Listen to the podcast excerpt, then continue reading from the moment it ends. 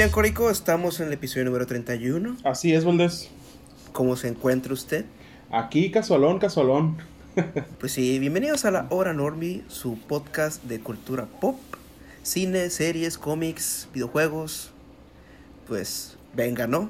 Empecemos con las noticias, Corico. ¿Qué nos trae esta semana? Vámonos derecho. Eh, pues empezamos con tele, ¿no?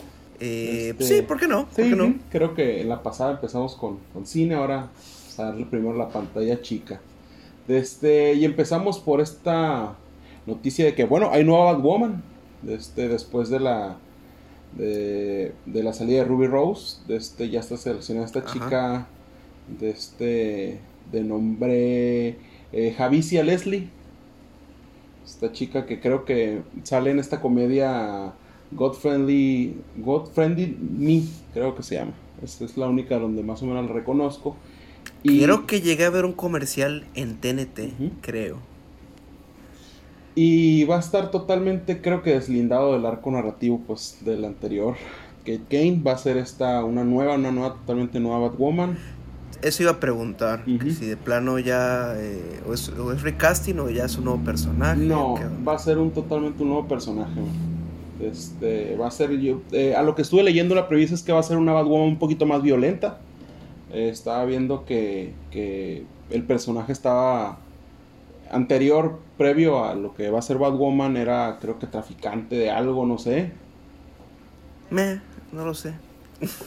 sí, algo traficaba, pero al parecer pues iba a ser un poquito, a lo que yo leí, yo digo que va a ser un poquito más violenta este, esta nueva Batwoman, Sí, una vez. pues ah, la verdad no me, no me llamó mucho la atención la temporada que salió el año pasado. Sí, sí, yo también estoy un poquito Eh. alejado de las, de las series estas de, de CW. Ajá, es que las series de CW, la verdad, más que Flash, he llegado a ver. Sí, y, y yo no la terminé, güey, me quedé... No, no Ajá, sé. he visto episodios así salteados. Sí. Y es que es el, es el pro- yo al menos es un problemita que tengo con este tipo de series que eh, al ser tan largas, güey, siento que hay mucho, mucho tipo relleno, güey, que es como que... No, no, no. Me, sí, me llevo es perder, que son esas, esas series de, de ese tipo de, ca- de cadenas de, de- tele. Son de las que todavía dicen que, ah, las temporadas tienen que durar como 20 episodios, ¿no? 16, 20, así. Sí, güey. Y pues es pesado. Sí, sí. Sí, por sí, eh, con las series de, que hubo de Marvel en Netflix, eh, las de Daredevil, Jessica Jones, Ajá. eh, duraban tres episodios y aún así se hacía mucho. Ujú. Que notabas de que, güey, eh, esto lo podrían cortar a 10 y sería más, más conciso, más sólido. Y Sí. pues, a ver. Eh, pues eh, se los olvidó decir, Córico, eh, yo soy su Sí. enfermo anfitrión Valdés. Y yo soy coanfitrión Corico. Saludazo. Sí, y pues ya dijimos bienvenidos, pero bueno, continuamos con las noticias y pues está relacionado a Batman. Así es. Tele otra vez. Pues resulta que se estaría en desarrollo eh, una serie spin-off de la nueva película de Batman de Matt Reeves. Eh, estaría como basado, no han confirmado si estaría basado en, en este cómic llamado Gotham Central de Ed Brubaker y Craig Rucka. Que eh, pues he leído por ahí que es, es muy querido entre los fans. Pues. Sí. Fíjate, Es yo, muy- yo no lo he leído ese, fíjate. Estoy, medio perdido Sí, yo estoy interesado en, en- Ujú. en leerlo. Sobre todo porque eh, el escritor Greg Rucka lo volveremos a mencionar más adelante en el episodio. Este, pero sí, Eh. ya con, con, con esta noticia a lo mejor y sí me adentro a aventarme el cómic por ahí. Sí, sí, hay que leer. Y pues eh, estaría pues eh, de la mano de Matt Reeves y este escritor Terrence Winter. Terrence Winter, perdón. Eh, el, el hombre, este Terrence Winter, estuvo, fue escritor principal de la serie de Los Sopranos. HBO, Boardwalk Empire, e incluso esta última que hizo con Scorsese, él escribió el guion de Lobo Wall Street, así que calidad tiene, Calidad, señor. fíjate. De la mano de HBO. Y este es HBO, pues de la mano de Warner Bros., HBO Max. Pues interesante, Suena y Matt Reeves está emocionado al respecto. Mándeme. Suena bastante interesante porque me genera todavía más expectativa, güey. O sea, ya que, que están pensando en ampliar el mundo de esta película. Este, Sí. es como que vaya, pues, es una apuesta desde ya. Imagino que a ver qué nos tienen preparado tanto la serie como la película. De hecho, lo que se pensó con, con la serie de ya que terminó, finalizó hace como un par de años Gotham, se pensaba que iba a ser una, a lo mejor una adaptación de Gotham Central. Pero pues no, esa serie terminó siendo su propia cosa, eh, con pues introduciendo todos los villanos antes de que exista Batman. Sí.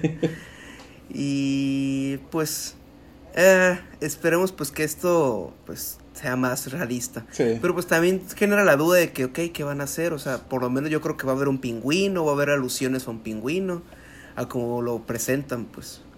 Sí, me- a, Lo hemos a lo mejor sí tenemos a unos, uno, uno que otro. Este, Probablemente Jeffrey Wright, quien hace del nuevo comisionado Gordon, pues se dé la vuelta por ahí de vez en cuando. a ver, a ver, a ver qué nos, qué nos trae esta nueva serie. Sí. Torno de Batman. Pues ya que estamos en tele, aquí traigo otra más. Eh, esta es Apple TV. Eh, pues se trata nada más ni menos de que M. Night Shyamalan eh, está, acaba de finalizar el rodaje la segunda temporada de su serie Serpent. The Serpent. Y pues eh, con esto anuncia que va a haber, podría haber dos otras posibles temporadas. Dos. Una tercera y una cuarta. Sí. Tú estás, estás más o menos a la, la- a la par con No he esta visto serie. Servant, he visto los avances, he oído cosas muy buenas, que es incluso, algunos dicen que es el gran regreso ya consolidado de, de Shyamalan, y pues yo digo, ok. Eh, Me, me gusta mucho el cine de. Shyamalan. Sí, a ver también- qué tal en también me- formato serie. De este, Sí. Pues habrá que echarle el ojo. Sí. ¿Tú qué traes, Corico? Eh, pues eh, seguimos en torno también a, a tele. Esto viene a cargo de Disney Plus y se anuncia una, una nueva serie spin-off, pero de, de Star Wars, Clone Wars, de este, llamada The Bad Batch.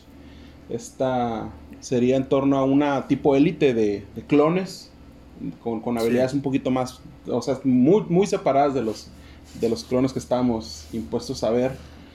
Y van a tener sus propias de este tipo aventuras por la galaxia, de, como, como mercenarios, en esta onda post eh, Clone Wars, en- en- en- entre el imperio y eso, pues antes de que empezara toda esta onda de, de lo que Sí, o sea. Disney se sentó y dijo, "Ah, ¿cómo podemos hacer para hacer un Guardianes de la Galaxia, pero en Star Wars?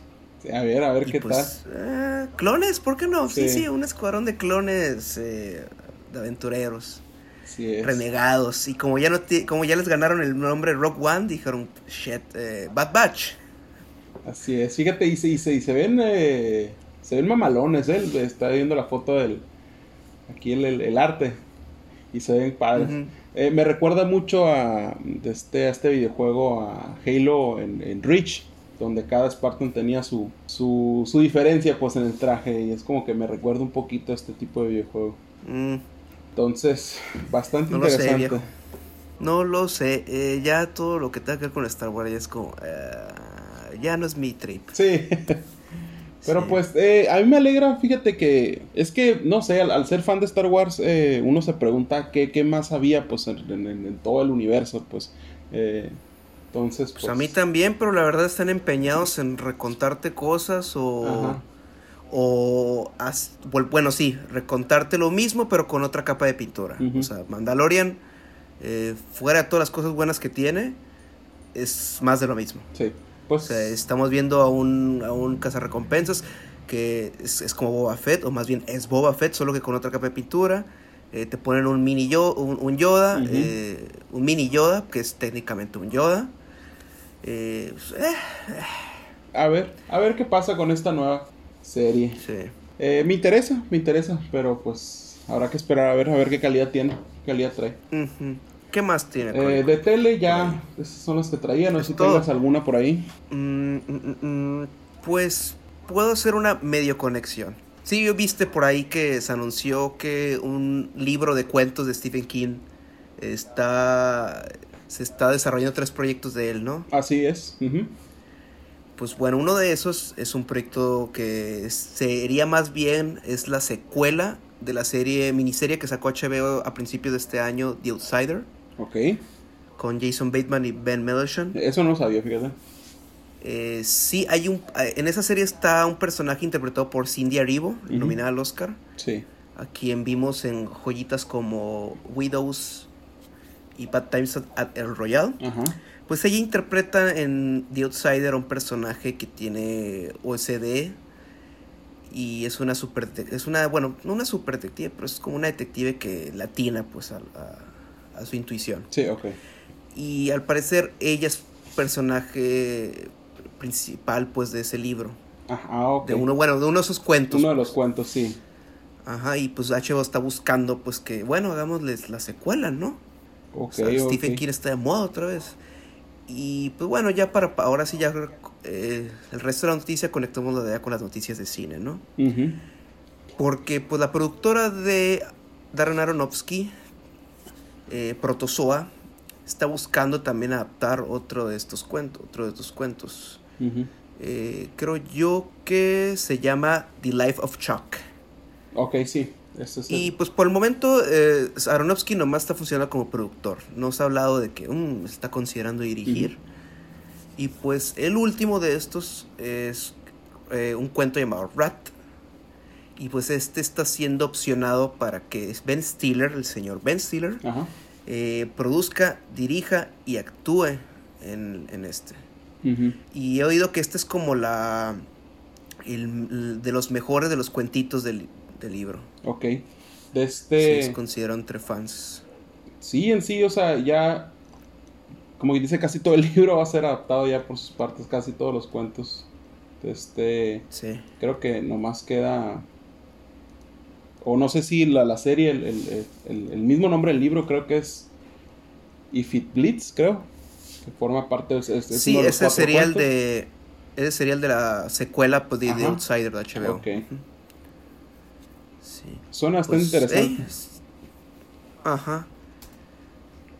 Secuelas, secuelas. Eh, bueno, ya estamos en cine, ¿no? Sí. Ah, ¿Qué traigo aquí? Pues vuelven los rodajes, Corico. Sí, estaba checando el dato por ahí, viejo. Solo las producciones, obviamente, que se pueden dar el lujo, porque pues, aquí en México se ha reportado que, que el regresar a esta nueva normalidad, a, a chambear en, en- en cine o en tele, pues eleva el precio de una producción pues hasta un 30 o 40%, Ujú. sea cual sea el caso, Sí. depende de la producción. Y pues eh, está cabrón, güey. Sí, de, la nada es como que tú ya te- uno ya tiene presupuestado el, el proyecto y de la nada, ah, oye, pues vas a tener que inflarlo un 30% o 40% más, porque pues ahí tienes que implementar las nuevas medidas de, de salubridad y es como, eh, pues quien se puede dar el lujo. Y quien sí se puede dar el lujo en este caso es Universal Studios, pues con Jurassic Park, Jurassic World 3, Ajá. Dominion.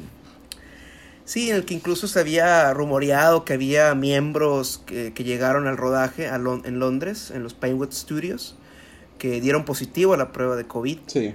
pero pues que ya re- eh, pues recalcaron que, ah, que esos empleados dieron el momento que, que pisaron pie, se les hizo la prueba y se fueron enviados a casa directamente. Ok. No participaron en la producción. Ya fueron reemplazados.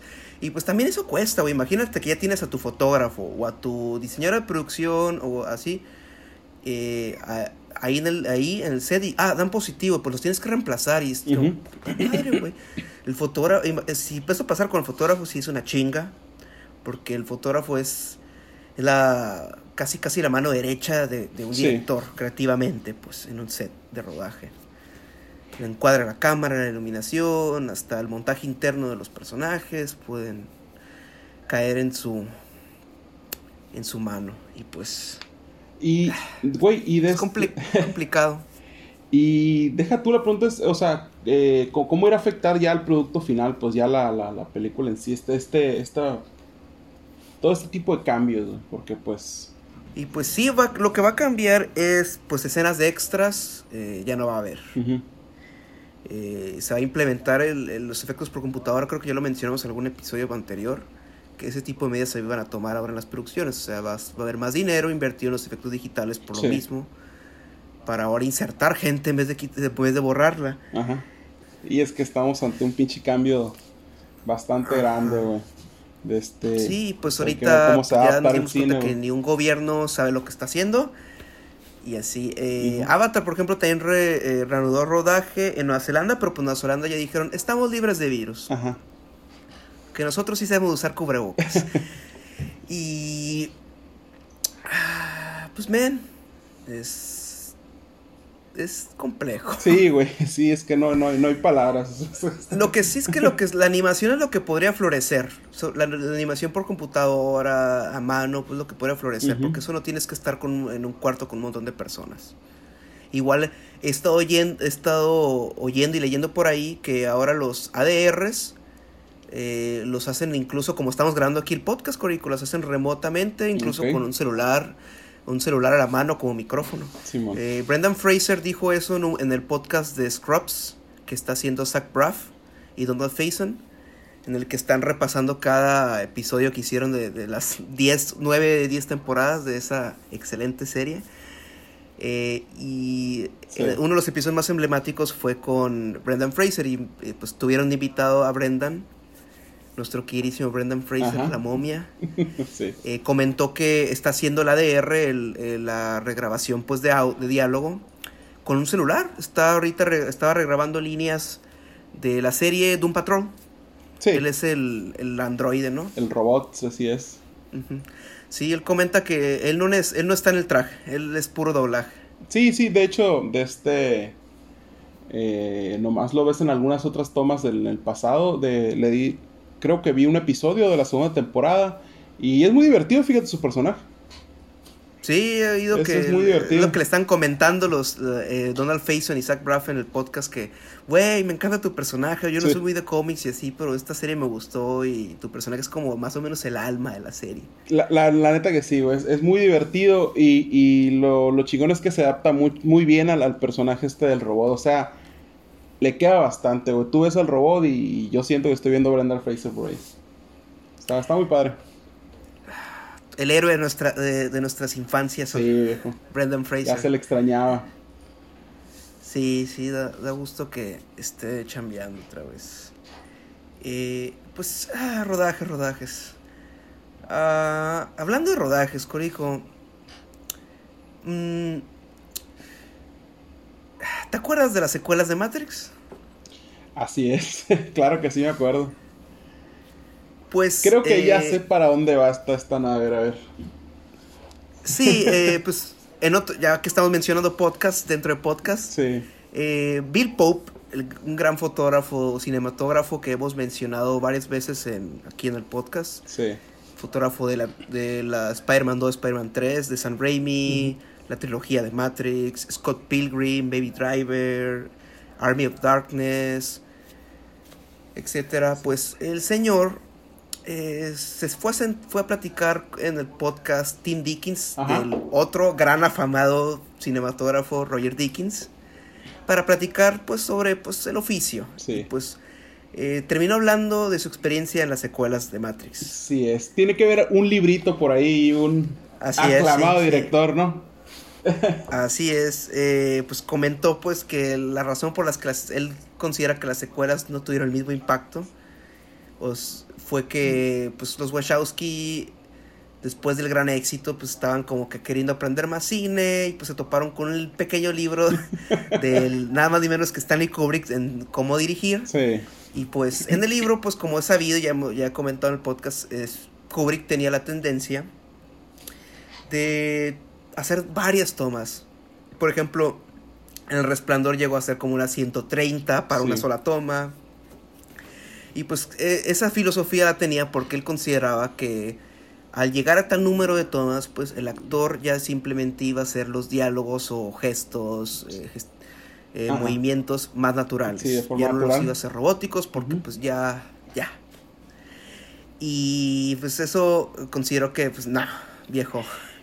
En la opinión de Bill Pope fue como, no, no, no, eso no funcionó. Los madrieron. Y luego pues ten en cuenta que el hecho de que las secuelas de Matrix pues fueron filmadas en, en 270 días, pues no, como Sí. en un- casi un año entero en, estando en Australia, filmando dos películas. Cosa que en El Señor de los Anillos pues fue una cosa extrema. Y a Hollywood le dio por seguir esa tendencia, que hey, juntemos producciones, porque pues pasó con las secuelas de Matrix, pasó con las secuelas de Piratas del Caribe. Y así. Sí, güey. Y eso pues le terminó eh, cansando mucho a Bill Pope. Eh, de hecho creo que jamás no, no enmendaron bien los Wachowskis y él la situación. Pues. Los cansó demasiado. Porque pues Bill Pope no va a estar presente en la nueva Matrix. De este, Sí. sí. lo que estaba viendo por ahí, pues de que estaban eh, discutiendo sobre, o sea, también cansas a la producción, pues no, no solo los actores. Sí. Y pues, También yo creo que, que no menciona, que yo eh, supongo, es que también las secuelas quisieron querer innovar más con los efectos, pues que llegó un punto de que pues están inventando cosas en esas películas.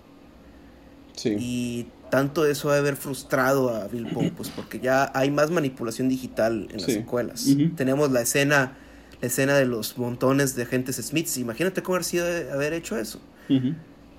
Ya Sí. tiene unos gráficos que han envejecido mal, por ejemplo, y así. Sí, güey. Es que ya hemos hablado de Matrix y, y, y, y sabemos pues que estas últimas dos no, no resultaron tan bien como pues, la, la grande primera. Pero, pues no sé, viejo. De este, también es como que, pues si le funcionó a Kubrick, no sé por qué. O sea, quién sabe. O sea, no, tal vez no, o sea, no quiere decir que te vaya a funcionar a ti lo mismo que hace un director. Pues, no sé. Eh, pues a Fincher le funciona, pero pues Fincher es otro loco, Sí. obsesivo. Pero bueno, él, él, él no fue cruel. Él, él, según yo, Fincher, eh, creo, no, no he ido por ahí que Fincher sea tan abusivo como Kubrick. Pues Kubrick también era como, él literal era Dios en ese entonces. sí. Él, él nadie le decía que no. Él básicamente tenía un estudio, la Warner Bros. tenía dándole dinero aunque sus películas no generaran taquilla. Ajá. Era nomás porque pues tenemos hasta, el gran Stanley Kubrick en, en la Warner, así que vamos a financiarlo. Es como, ¿cómo no vamos nosotros a, a darle dinero a uno de los grandes artistas de todos los tiempos? Pues, en ese punto llegó el poder de Kubrick. Sí. Y eso jamás, jamás va a volver a suceder, jamás. Eh, Fincher, en su cambio, en, en su caso, eh, es similar, pero también es porque él, él filma de tal forma que él, en una sola toma que estás viendo en la en pantalla está componiendo como tres al mismo tiempo. Sí. A lo mejor estaba utilizando el fondo de la toma 3, está utilizando la actuación de la toma 5 y lo que en la izquierda, en, un fracción, en, un- en- en una fracción de la, de la derecha, está utilizando un momento de la toma 10. haz de Ujú. cuenta. Sí, porque él manipula digital, él- digitalmente sus cuadros. Sí. Sí, eh, pueden ver eso en, en YouTube en varios videos de Adobe en los que en los que editan La chica de un tatuado o la película de, de Social Network, la película de Ajá. Facebook. Y pues mm, chale. Sí, de este, pero sí, se, se me hizo bastante curioso el- el- el- los comentarios aquí de, de, de Matrix y, y Stanley Kubrick. Sí, o sea, el Bill Pope dice que quería literal desenterrar a Stanley Kubrick y matarlo. sí, sí leí esa onda. oh, damn. Ok, claro. Sí. O sea, esto ya, ya, ya, ya escala un poquito. Pero sí entiendo porque Bill Pope conoció a los Wachowski de su primer película. Y pues ver evolucionar a, lo- a, a- a- a- a los a las hermanas, pues fue como eh, durante la, durante la eh, producción, pues sí fue como a lo mejor traumático para él. Fue como, güey, ellos lo estaban haciendo tan bien, ahora ¿por qué? ¿Por qué? ¿Por qué tienen que seguir el mame? y pues es cierto, es que cada director tiene debería tener su estilo. Sí, no, sí. no es como que así, pues claro que hay formas en las que pues, no debes de dirigir, pero pues hey. Pues bueno, Córico, ¿qué, ¿usted qué trae de Este, cine? Cine, cine, cine. Eh, de este, pues nos pasamos ahorita a lo que es Marvel y, y pues queda confirmado ahora sí que eh, Florence Pugh ya va a ser la nueva Black Widow. Por ahí, por ahí estuvieron comentando. Eh, Este es como un segmento de... Estos no son noticias. Porque eh, fue Kate, la directora Kate Shortland, Sí. ¿no? En un, creo que también en un podcast, porque pues, este es el episodio sobre podcast. Así es. De este, eh, lo que uno se tiene dicho es, es que, qué tantas apariciones va a tener, qué tantas si va a tener sus películas. O sea, las apariciones todavía no están contadas, pero pues va a ser la, la, la que asciende al puesto de Black Widow en el universo. Yes. Y pues después, Ah. de, después de verla en Midsommar, esta actriz me cae Sí, muy exacto. bien. Cero objeciones. Cero objeciones. Me cae muy, muy Venga, bien. Florence. Entonces, Su Instagram es de las mejores cosas que hay, ¿eh? sí, güey. Y Lo recomiendo. Fíjate, de este, no sé, pero de, yo veo de este la, el rostro de esta actriz y no sé, siento que, que te da, que te impone un temperamento más fuerte que lo que hace Scarlett, pues. O sea, tienen como que la mirada un poquito más fría y ¿Ah, pues, sí? A mí sí, a, a mí, a mí sí se me hace, güey. La- A mí es al revés. A mí ¿Neta? Scarlett se me hace un poco más fría. Ajá. No, güey, no sé, güey. Es- Está padre porque, o sea, yo veo a Scarlett y se ve, eh, no sé, me, me- me da un poquito más de que, más madurez y todo ese tipo de ondas en, en tanto al, al tema, pues, de Black Widow. Pero no sé, veo a Florence y se me hace Lo más, que pasa, más, más Corico, ruda, lo que pasa, lo que pasa es que creo que Florence Pugh tiene un poquito más de rango. Sí. sí, sí. Ni Sí. cómo discutir, güey, la neta, pero... Pero pues ya veremos, a ver qué pasa con este... Con esta nueva Black Widow. A mí me agrada la idea, me, me- me gustó mucho. Sí, entonces ya no tengo que ir a ver la película. no. Muy bien. ok, eh, pues ah, se anunció que está en desarrollo de parte de Netflix una secuela de Bear Box. ¿Se acuerdan de ese fenómeno en el que toda la gente se tapaba los ojos y chocaban y se daban madrazos? Damn, sí. Sí, sí, sí, Pues sí, sí. habrá segunda parte basado en la novela de George Mallerman llamada Mallory. Cabrón. Fíjate, ya se me había olvidado esa película, güey. ¿La viste tú? Eh, sí, sí la vi, la, la tuve que ver. Dije yo, bueno, vamos a ver qué chingado está pasando aquí con esta película y... Nah, Me alegro yo no caer en tan fácil en esos mames. dije no, no, no, no. Y es que simplemente fue el dibujo mal hecho de A Quiet Place, güey. Y ahora que... Ey, sí, como hay Quiet Place 2, eh, estreno tentativo 2021, Ujú. si es que seguimos vivos. Sí. Eh, dijeron, pues, güey, hay que hacer Beer Box 2. No, no, no, fue nuestra película número uno de 2018. Venga, venga. Pues sí, es que eh, eh, es, es, es un pinche tiro que, que saben que ¿Sabes qué es lo que, que, que me deprimió de, de Beer Box? ¿Qué, güey? Que el guion lo escribió el dude que adaptó a Arrival, güey. No mames, neta, no, eso no sabía. Sí, güey. Fue como que su siguiente película después de Arrival y es como... Viejo. Y... Chale, man. Ey, Qué triste. hay, que tener, hay que tener rango, hay que cagarla a veces. Sí, hay que sí. hacer esto. Pero bueno, es que eh, no sé si te he comentado ya o ya lo hemos mencionado antes que un guion, un buen guion se puede cagar, güey. Eh, un, un buen guion más mal director, creo que podría sí, hacer mala película. Así sucede. Hay veces que también un, un mal editor dejó de una película perfecta. Así dice Josh Trank sobre sus cuatro fantásticos, pero ey, esa es otra historia. Sí, es que, el, el- no sé, este, el- siento que esa película no, no recayó en nada, güey. Simplemente no me dejó donde mismo. Y no quería saber nada adelante después, o sea, no, no, no me hice preguntas con esa película. Es como que, ah, yeah, bueno. Los personajes también se me olvidaron, güey, a la, al otro día que la vi. Entonces, Sí, tenía que- buen reparto, ¿no? Sí, este, pero no sé, güey, de- demasiado olvidada para mí esa película. ¿Qué más trae, Corico? De este, bueno, pues ya eh, pasamos a ya noticia triste con el cine y es que muere la actriz. Oh, oh, oh, espera, espera, espera, A ver, a ver. Yo creo que vamos a dejarlo triste al final. ok, entonces, ahí te para ahí si tienes. Eh, tengo última noticia aquí de cine. Es que. uh, uh, uh, pues se anunció Life in a Day 2. Ah, cabrón. Sí, eh, ¿te acuerdas que hace 10 años eh, se lanzó este proyecto en el que te grabaras tú, eh, tu día, el, el- tu día, pues? Sí. Un día común, pues. eh, de parte del director Kevin McDonald y del productor Ridley Scott. Ok. Y pues ahora, en, en, en vaya qué momento, ¿eh? Eh, Diez años después decían, hey, hay que hacer una segunda parte ahorita que las cosas están pues muy tranquilas, ¿no? Sí, pues anunciaron, pues que anuncies, hey, graba tus protestas, graba tu encierro, graba cómo podrías estar en el hospital, tal vez, no lo sé. Tan locos estos cabrones o qué pedo. Ah, Pues interesante, a lo mejor eso pues distrae a la raza por un día, así que... Pues, eh, Además, sirve de, de ¿cómo se le dice? Pues de cápsula en el tiempo, ¿no? Pues, pues sí.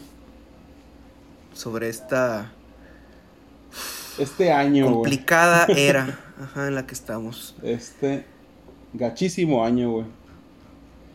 Pero pues. Pero- y me gustaría decir que se va a quedar en este año, pero pues a como Pero veo, no. no, creo. no, ya. al parecer es un. Es un. Es una marca, güey. No más. Que nos va. Esta dec- eh, eh, más bien es como esta década no pinta nada bien. Eh, y pues otra, ya pasando otra noticia, eh, la última que traigo ya de cine, Sí. es que la duración oficial de Tenet se liberó. Ok. Durará, como es- nos, nos tiene acostumbrados Christopher Nolan, durará dos horas y media. Dos horas 29 minutos. Dos horas y media. Ok. Ah, ¿Qué? ¿Qué? ¿Qué? ¿Qué pasa? Son demasiadas horas en el cine, Nolan. No quiero estar tanto tiempo en un espacio cerrado. Sí. Yo. Ah, ¿Qué va- el año pasado tal vez, pero no, no, compa, no lo haga. Sí, güey. ¿qué, ¿Qué va a pasar con esta producción, güey? Que. Mira, la van a volver a retrasar. Sí, eh, sí. ya, ya la retrasaron dos veces. Ajá. La van a volver a retrasar porque ahorita California está muy feo los casos en Estados Unidos y California es de los estados que más genera ingreso de taquilla allá y pues no conviene. De por sí Nolan pues di- dio la chance de que bueno, aunque sea están abiertos solo el 80% de los cines, pues es como... mm, Está muy cabrón, güey. Nolan, ¿en qué planeta vives? Yo Este, creo que Nolan cree que está en un sueño de... en uno de los sueños de Inception, ¿no? Sí, sí. Él, él, él vive en su propio. Trae su Ajá. tótem ahí. Sí. De sí, este. su tótem de 200 millones de dólares. Es, es una cámara IMAX, entonces el tótem. Ah, esas madres valen más todavía. no, de por sí el güey graba en celu- eh, filma en celuloide Sí. y es... eh. Sí, sí. Pero no, Bueno. no, no, no, no hay que gastar a Nolan porque más Él, adelante él- se él viene. solo, él, él- él solo mantiene a flota Kodak, Sí. eh, Fujifilm. Bueno, ya la última noticia que traigo es de videojuegos. Ok, ok. Eh, pues salió un avance de Far Cry 6. El que se reveló el villano. Y va a ser nada más ni menos que Giancarlo Esposito. Así es. Mejor conocido como El señor Fringe. Gustavo Fring. Sí. Suena. Y pues está calcadito. La noticia fue que pues que, oh, vean los gráficos. Es como, es, es- es una calca. Ajá. Y pues, chido. Sí, se, se- Es todo lo que tengo que decir. Chido. Sí. Yo estoy muy perdido en esta onda de Far Cry, ¿eh? No, no. No, igual, yo, yo, yo tenía, tenía la esperanza de que a lo mejor tú No, no. pudieras meterle ahí algo. Son muchos Far Cry, güey. Y, y estoy muy. Sí, muy perdido. yo, yo, yo me quedé que del 3, güey. Cuando vi el número dije, ah, cabrón. Sí, güey. Es sí. como lo del PlayStation de que, ¿cuándo salió el PlayStation 4? Ay, no. Este, sí, creo que tengo por ahí uno en el Wii, güey. Estoy hablando de hace ya bastantes años. No sé ni cuál es. Tal vez le dé la oportunidad más adelante. Ahorita que estamos aquí cuarentenados, pues a lo mejor y me juego uno que otro Far Cry. Pero, pues, eh, me gusta el personaje, me, me- gusta el, actor. A ver qué tal incursiona este videojuego. sí, y ya lo han hecho antes. Creo que en uno que el, el, mm, ca- el muy cancelado Kevin Spacey fue villano de uno, ¿no? De un Gears of War, creo. Ah, cabrón. Poco sí. Sí, hace como un... Cuando no estaba cancelado. Fíjate. Cuando recién estaba empezando a interpretar a Frank Underwood en Ajá. House of Cards, eh, creo que hubo un, Gear- un Gears, creo. Sí. Eh, un juego similar a esos, pues. Los que Gears sí lo jugué eh, bastante, lo- los primeros tres. Y no, no, no, no recuerdo. Yo, que yo recuerdo es el Gear- Gears 2. El Gears 2. Sí, yo jugué entre el 2 y el 3. Con música de Hans Zimmer. Muy buenos juegos, güey. Me entretuvieron bastante. Eh, sí, para botanear. Pero bueno, ahora sí, Corico, pasemos a la sad noticia. Muy a la sad, sad noticia. noticia de este y Sí. pues Descansa en paz múltiple. Ujú. y pues muere eh, empezar esta actriz eh, Kelly Preston a los 57 años Eh, fallece por cáncer de mama. Mm, de este es esposa de, de Travolta y tiene de este tuvo bastante incursión en el cine. Creo que estuvo en, en, en Christine ¿no? estoy mal Christine, Christine. Sí. ¿Cuál, cuál es Christine? La de que, que fue de Ah, John ya, Carpenter. sí, la de Carpenter, Carpenter, en, sí. en Stephen King. Eh, no recuerdo, la verdad, el reparto de, de esa película eh, no lo recuerdo muy bien. Creo que más que un actor, Harry Dean Stanton, creo que lo recuerdo en esa película nomás. Sí. Creo que incursionó en, en, en Hawaii 5-0. eh, esta actriz que, Kelly Preston. También falleció Naya Rivera, actriz conocida por la serie Glee. Que no sé tú, Sí. Corico, yo sí me vi las primeras dos temporadas de esa serie. Sí. Eh, no, fíjate. Eh, pero bueno, más bien es que esa serie me llamaba la atención el, el, eh, los anuncios, así que yo sí entré inocentemente a ver qué, de qué se trataba la primera temporada. Me, me agradó pues el, el toque fresco, etcétera. Buen, Ajá. se me decía un buen reparto. Ella, ella fíjate que Sí. se me hacía de, lo, de, de los mejores personajes. Yo me caché de este uno que otro capítulo salteado que por ahí me topaba, pero no, no era mucho lo mío, fíjate. Sí. Y pues una pues, gra- grandes pérdidas. Y pues por último, no menos importante, eh, también falleció este conductor de Mythbusters, eh, Grant Imahara. Ajá. Este, eh, de, tírenme una piedra si estoy mal pronunciando, los disculpen. Eh, este también, este señor también trabajó como ingeniero en Industrial Light and Magic. Trabajó en las películas de las precuelas de Star Wars. Ajá. Ahí hay fotos que subió el Facebook de ILM. En el que se le ve a él trabajando en maquetas para el episodio 1, de hecho. Sí. El episodio Sí. 1. Sí, una gran Sí, pérdida. lamentable. Sí, tuvo, murió de un aneurismo. Ujú. Este. Eh, Naya Rivera pues eh, fue encontrada su cuerpo porque eh, estuvo nadando. Es complejo, no sé, ahí la situación. Sí, de Naya sí vi por ahí esta onda de que creo que nomás apareció la hija, ¿no? Sí, hijo o hija, no estoy seguro. Bueno, hijo, hija, sí. Sí, come- creo que oí por ahí que, le- que le preguntaron, pues, y que dice que, ah, pues mamá se metió al agua y jamás regresó. Pues qué gacho, fíjate. Está, está, está, qué Sí. feo, qué fea pérdida. Muy Lamentable. mal, Lamentable muy, por muy triste. pues, pasos a. Les deseamos un, un, descan- un- un- un descanso. Así es. y pues eh, mejora a sus familias. Y pues, esas son todas las noticias, ¿esas, Corico? Sí, al menos de mi parte, no sé si tengas por ahí una guardada. No, ya creo que es todo. Pues. Sí, ah, pues no hay trailers. ujú. Ah, O sea que pasaríamos a comentario. ¿El comentario de la semana? Sí, comentario. bueno, eh, pues vamos. Pues, Corico, ya estamos en el comentario de la semana. Así es. Y pues, la obra que vamos a comentar es el nuevo estreno de Netflix. La vieja guardia, The Old. Guard. De Gina Prince Birchwood. Eh, su apellido no, lo, no sé cómo se pronuncia exactamente. Pero es esta directora que tiene películas como Love and Basketball, eh, The Secret Life of Peace y Beyond the Lights. Esta es su cuarta película, largo- cuarto largometraje, pero pues este es su incursión al género de acción, cómics, superhéroes. Y pues está basado en la novela gráfica de Greg Rucka, escrita por Greg Rucka que ya mencionamos al principio del episodio. Así es. Eh, escritor de Gotham Central, Wipeout, Batwoman, algunos números de Batwoman. Y pues él escribe el guion de esta película. Fíjate, estamos... eh, ¿Por dónde empiezo por esta película, Valdés? Eh, no, no he leído ese cómic, fíjate, estaba totalmente fuera de, de su existencia. De, Sí, de no estaba en, en el radar. Ajá, sí, no, no, no lo tenía checado, no sabía.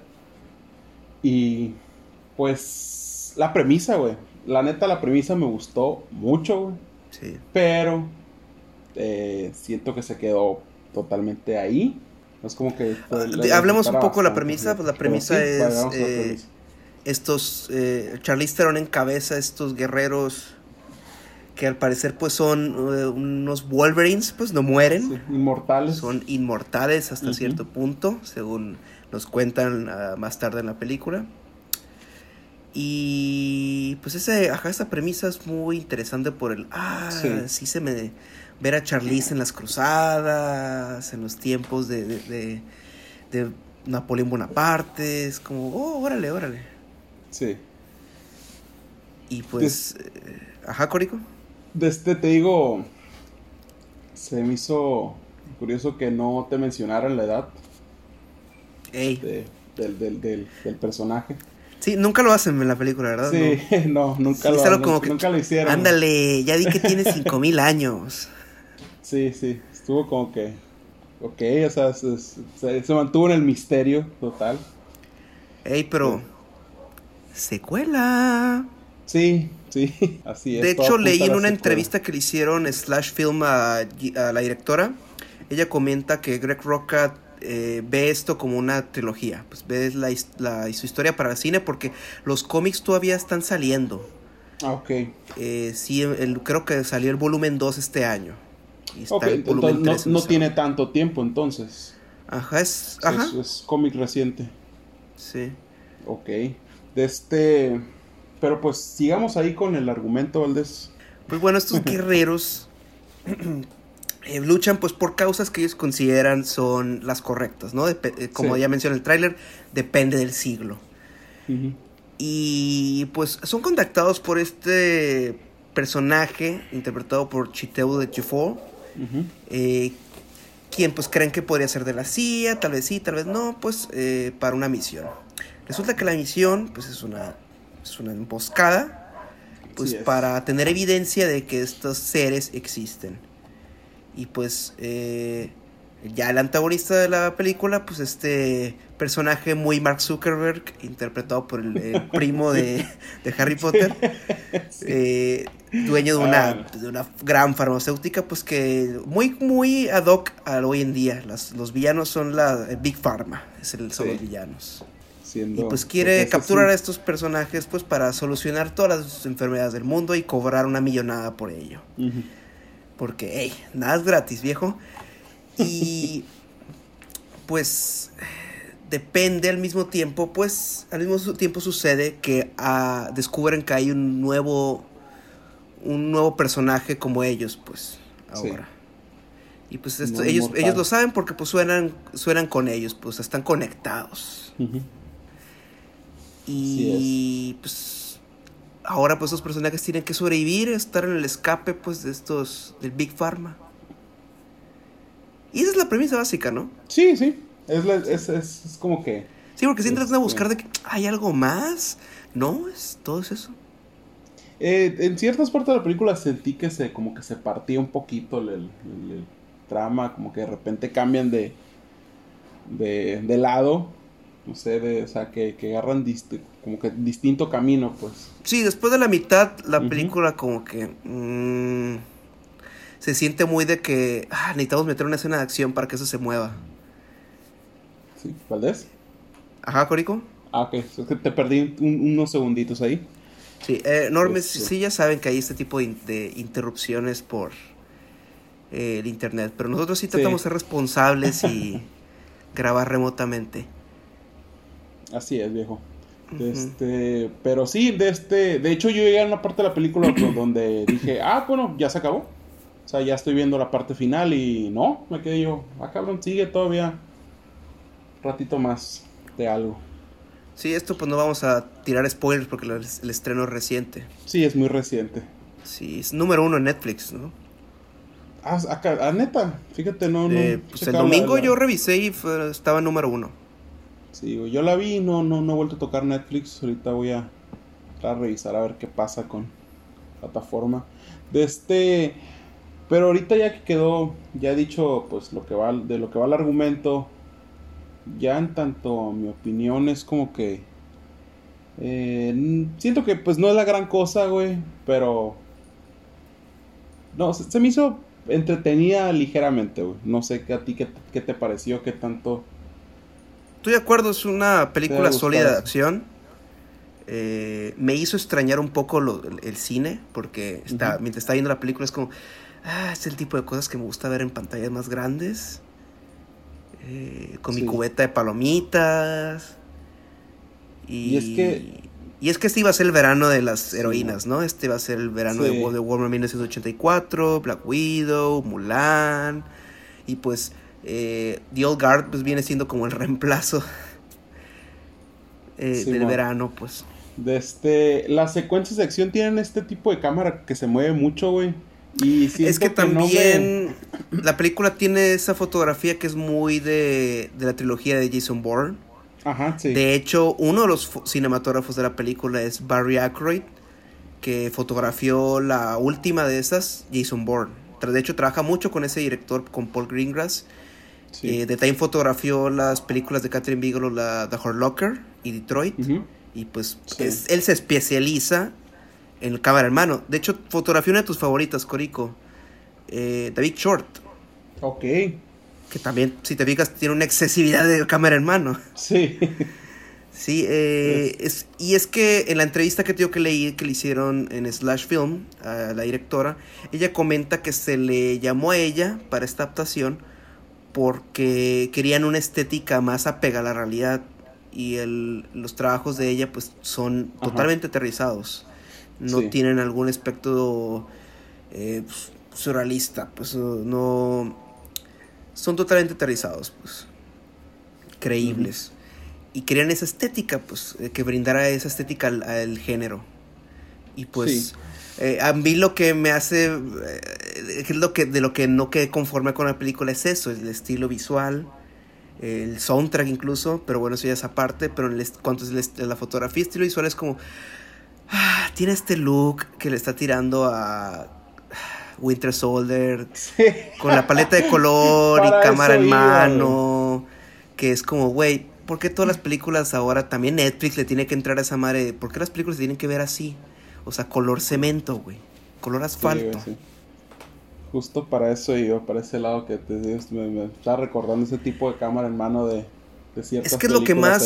la película ha sido eh, reseñada de forma positiva. Pero ese es de los aspectos que más se, le, más, más se le ha criticado.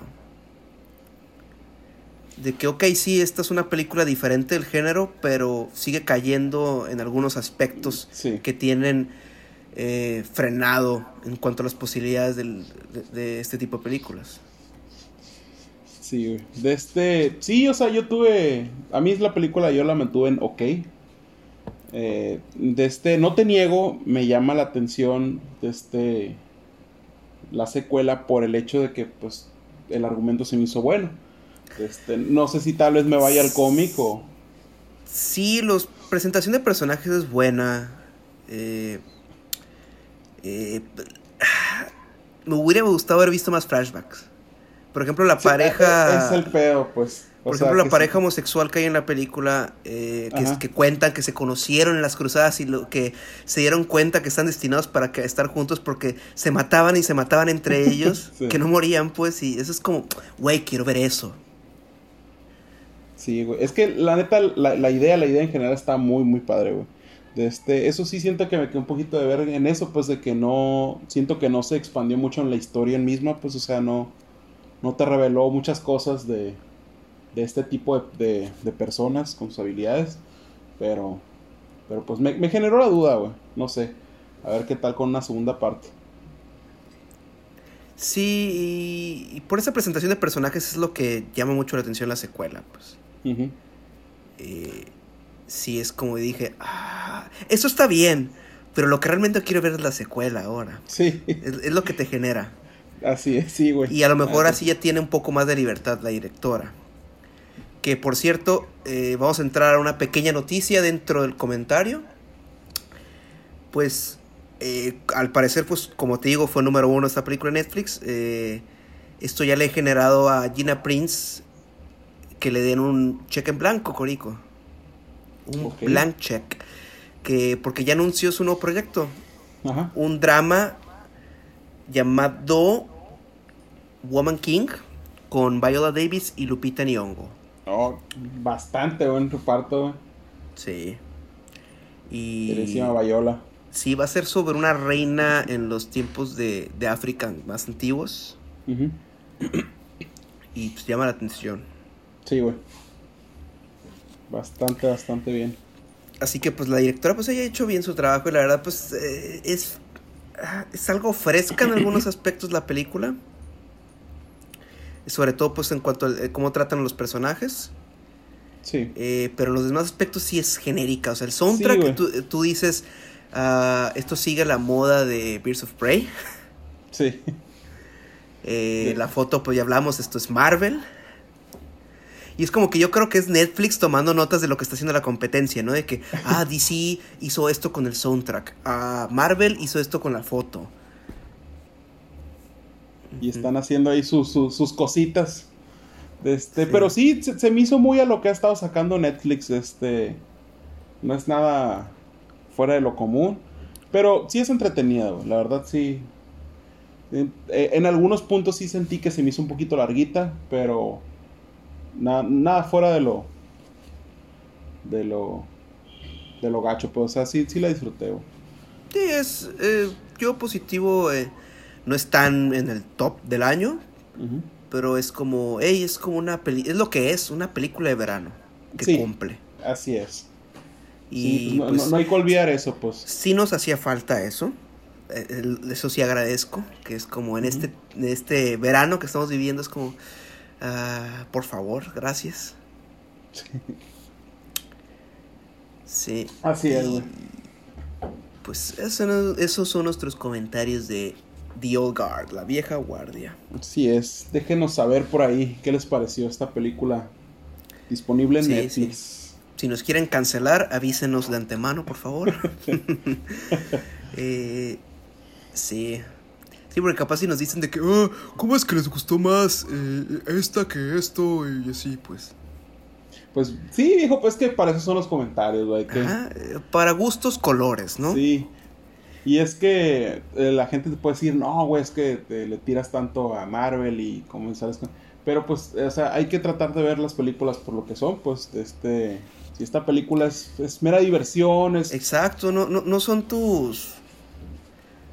sí, pues, no hay que ser mamador todo el tiempo.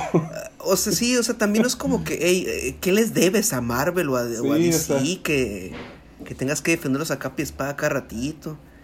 Tampoco. Y a, lo mejor son productores ejecutivos, güey, nosotros juzgando. chinga. Hay que meternos al negocio ya entonces. Sí, güey. Eh, hay que hacer una nueva adaptación del Pantera. ¿Te acuerdas de esa serie, man? ¿Qué, qué pasó con esa serie, güey? Pues. Fíjate que cuando la estaban anunciando decía, oh, yes, yo no sabía que había cómics así de México y, ah, y, ah, va a haber una serie y me llamó la atención porque los anuncios se veían interesantes. Pero Sí. llegué a ver un episodio, ¿en dónde la daban? Un- un- en Unicable, ¿no? O en Creo Canal que 5. sí, viejo. No, o sea, es que hubo un, un, un tiempito donde estuvieron eh, promocionando este tipo de series de acción. Sí, pues, lo- los de Pantera. simuladores. ajá. Eh, creo que también eh, la serie esta de Blue Demon, que no, no recuerdo si era acción o no, pero Ah, con Tenoch, güey, sí. de este, hu- hubo varias series que me llamaban la atención, güey, la neta, güey, pero no sé por qué se me pasaron, no, no las vi, no, no sé en qué quedó. Es Esta que onda de Pantera. Lo que tiene que suceder es que llegue Guillermo el Toro y diga, ok, ya, basta, regreso a México a hacer una sola película. Sí, Y va a ser una adaptación del Pantera. Estaría bastante chingón. Sí, es que de hecho estaba volviendo a ver unos cortos que él hizo, eh, que te puedes encontrar en YouTube, el de Doña Lupe. El de Doña Lupe inicia con unos, con unos créditos de agradecimiento de, a, a su amor a los cómics o, o a las Ajá. películas antiguas del Santo, Blue Demon, eh, el mismo Pantera. Y, y es como, hey, Memo, si alguien sabe hacer esas cosas, eres tú. Sí, güey. Es Además de que volví a ver Hellboy 2 hace, hace, unos, hace una semana y es como, Ajá. maldición, viejo. Te necesitamos aquí, Memo. Y es que sí, eh, eh, estaría muy padre darle este toque al, al- al cine mexicano, güey. De incursionar un poquito sí, más para a que no sean solo comedias románticas. Ajá. Porque es lo único que pega, las comedias románticas. O sea, eh, eh, mi mamá estaba. Me dijo que vio la película. Bueno, la versión mexicana de La boda de mi mejor amigo. Ok, sí. Y dije, ok, eh, ¿dónde está? Está en Amazon. Y dije, ok, le voy a dar una chance porque me dijo que estaba. Ah, está padre, sí. Y pues yo he visto la original y mi mamá no. Eh, la original, pues con Julia Roberts Sí. y Cameron Díaz. Sí, que a la mí se me hace sí una película, una comedia romántica decente. A mí mismo sí soy fan de. Bueno, pues, admiro las comedias románticas. Sí. No son cualquier cosa, no son tan fáciles como uno cree que se pueden hacer, pues. Y veo la nueva versión. Y es una versión, una calca pálida de la original, güey. Sí, o sea, se nota cínico. Sí, güey, tiene la escena en pedo, la que la escena del porte de este portero del hotel cuando está Julia Roberts acaba de pasar lo del email, ¿no? Ajá. Eh, y llega nada más ni menos que Paul Giamatti, gran, el gran character actor Paul Giamatti. Y pues la, la- la- la- escena en la que hace que Julia Roberts se dé cuenta que, pues, que la cagó, que tiene que solucionar la bronca y es igualito, güey.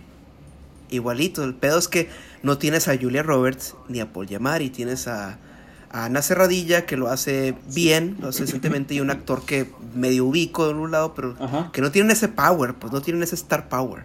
Sí. Este, y, no sé, güey, siento, o sea, a veces me como que me molesta ese cinismo de recalca de escenas, pero ya viendo, o sea, ya, ya digiriendo completamente este pedo, es, me siento, es, ¿para qué, güey? ¿Para qué hacer una, una calca a esta película que, si bien es muy conocida, pues, es como que no, no, no, no entiendo el, el pedo este de, de querer hacer una versión mexicana de esta película. Ni yo, y luego también viste que hicieron la de Lance la rehicieron también en Sí, México. también. De, de y esa, eso dije, no, esa ni me voy a parar en Esa me acabo de enterar también. De que yo, güey, ¿para qué chingados? Pero pues. Sí, y, y, pues vi Cien de la Regia también, güey. Y Cien de la Regia es. eh, ¿Qué, tal con esa, güey? Sí, vi que Es- estaba como que entre. O sea, el- el- el- el- los comentarios estaban como que. de- del lado Eh, positivo. Alonso Díaz de Las Vegas puso en su letterbox algo que, que estoy de acuerdo.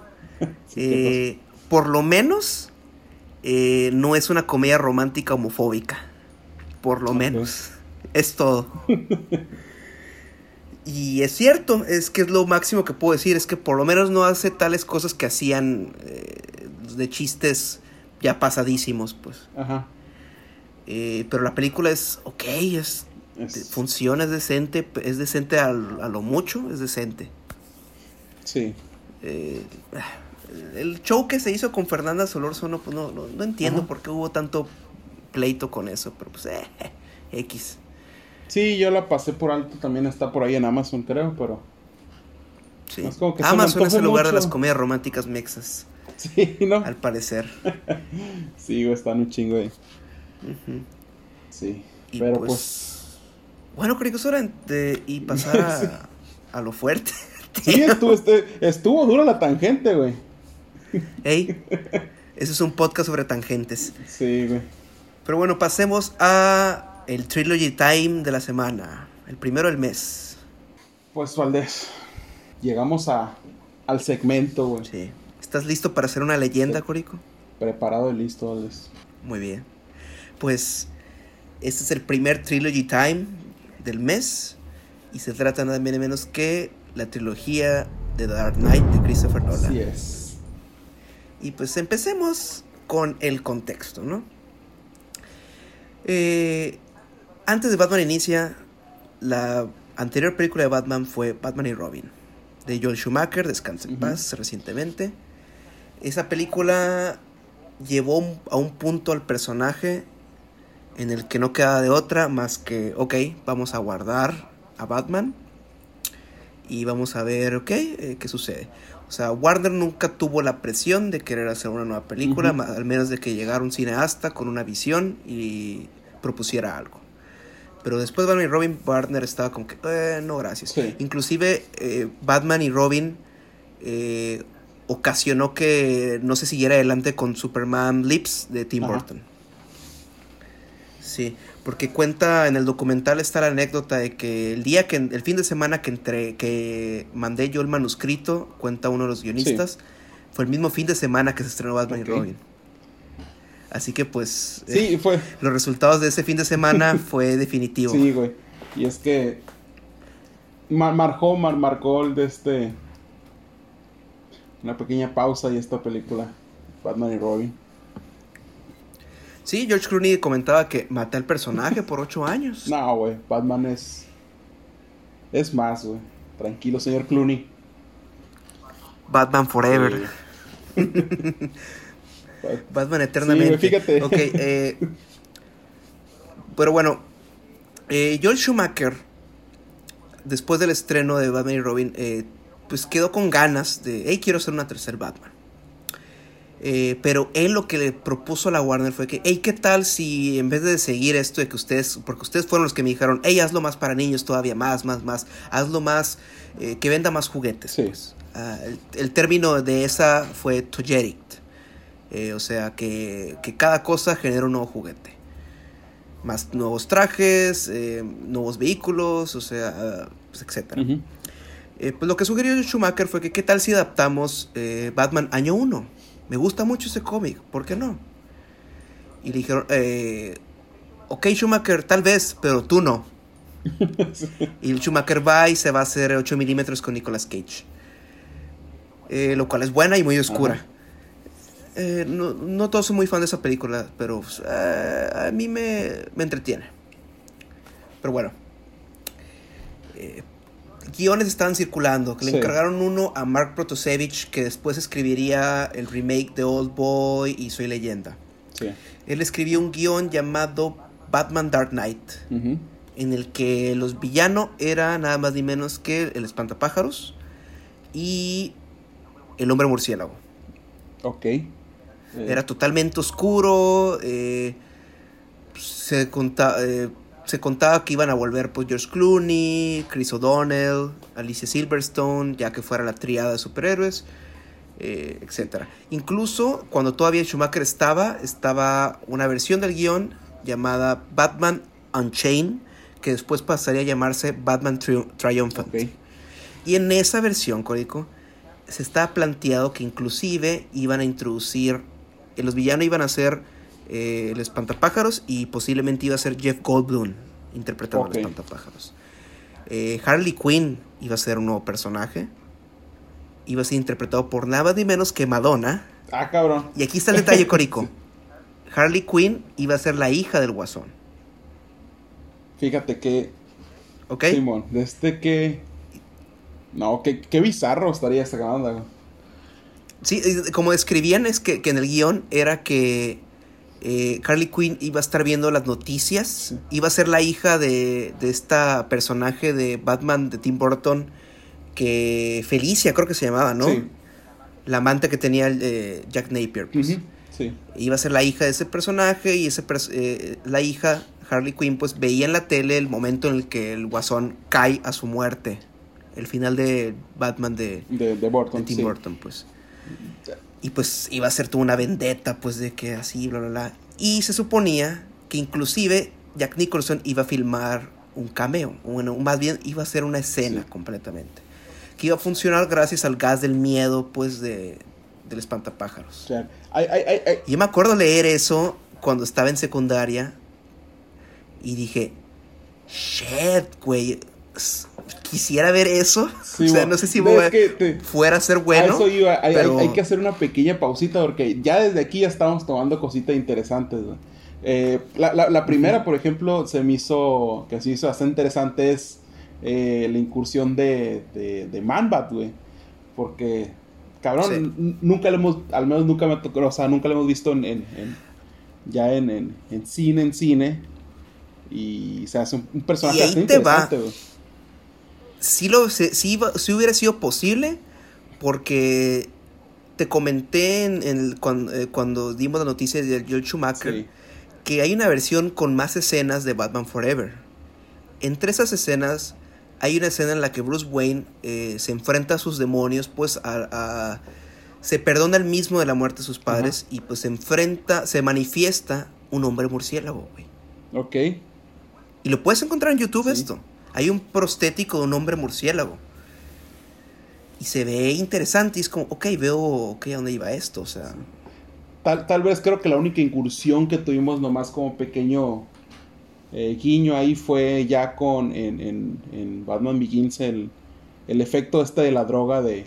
Sí, es que todos estos guiones pues se mantuvieron pues, a flote, pues fueron, fueron cosas que rascando y que terminaron de cierta manera, terminaron influyendo el guion de Batman Begins.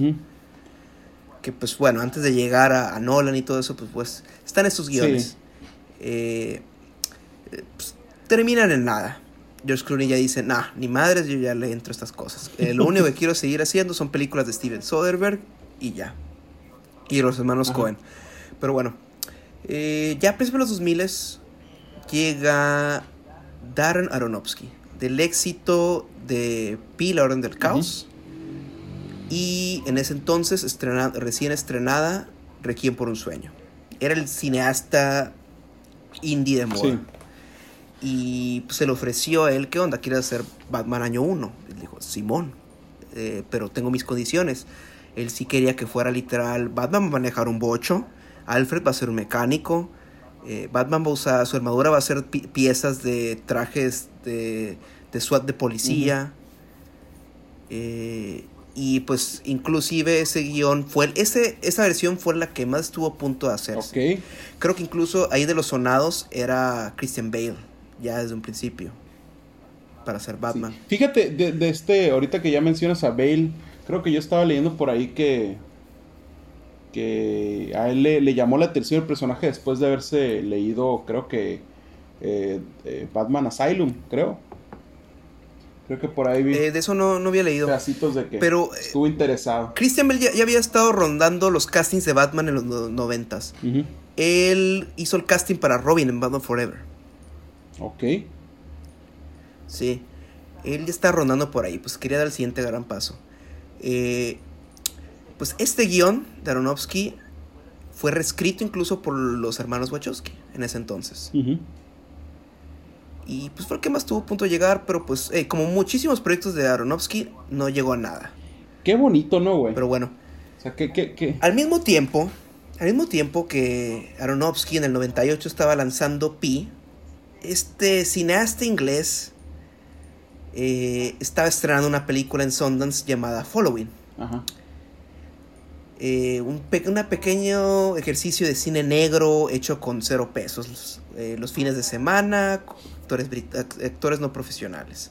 El cineasta sería nada, nada más ni menos que Christopher Nolan, que después de debutar con esa película eh, llama la atención de pues, financiadores, productores y hace la que es considerada su película pues, debut, pues no, no debut, más, bien este, la que lo sacó a la luz llamada Memento. Así es. Eh, Memento es otro éxito independiente de ese, de ese entonces. Eh, un hit también de festivales. Y pues eso ya llama eh, la atención de los estudios, ¿no? Ah, ¿quién es este nuevo director? Se sabe manejar presupuestos, ok, actores profesionales. O invitémoslo a que haga algo. Y pues la Warner Brothers le da la chamba de hacer este remake de un thriller sueco llamado Insomnia. Ok, sí. Con nada más ni menos que Al Pacino, Robin Williams y Hilary Swank. Un póster que dice ganador del Oscar, ganador del Oscar, ganador del Oscar. Muy buena, muy bien. Eh, la película es un éxito moderado, un thriller eficiente, lo cual pues le hace decir a la Warner, ok, Christopher, ¿qué te gustaría hacer? Y es Christopher Nolan el que, el que hace la pregunta porque le ofrecen varias cosas, pero él lo que él ya tiene él ya tiene decidido que quiere hacer. Él pregunta, eh, ustedes son Warner, ¿no? Ustedes tienen los derechos de Batman. ¿Qué onda? ¿Que han, querido, han querido hacer algo de nuevo? Y pues, ah, por ahí. hemos intentado, pero pues no, pues eh, tú estás interesado, pichanos algo. Y pues él les da su idea de que hey, tengo una idea de hacer un Batman realista, ¿no? Al igual que Aronofsky, pero yo al mismo tiempo quiero llevarlo a este cine épico de, de antaño que ya no se hace. Pues. Estamos hablando de los 2000, principios de los 2000, donde el, el CG está empezando a crecer a lo idiota. Sí. Sí. Y pues Christopher Nolan quiere hacer este películas a gran escala. Si algo se le conoce hoy en día es por eso. Hacer todo prácticamente eh, realista, dobles, maquetas, etc. Y pues eh, Warner dice, ok, eh, pues va.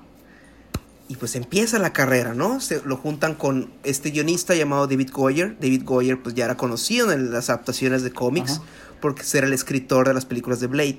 Sí. Así que es una persona que ya era fluido. Sí, ya, está incursionado en el.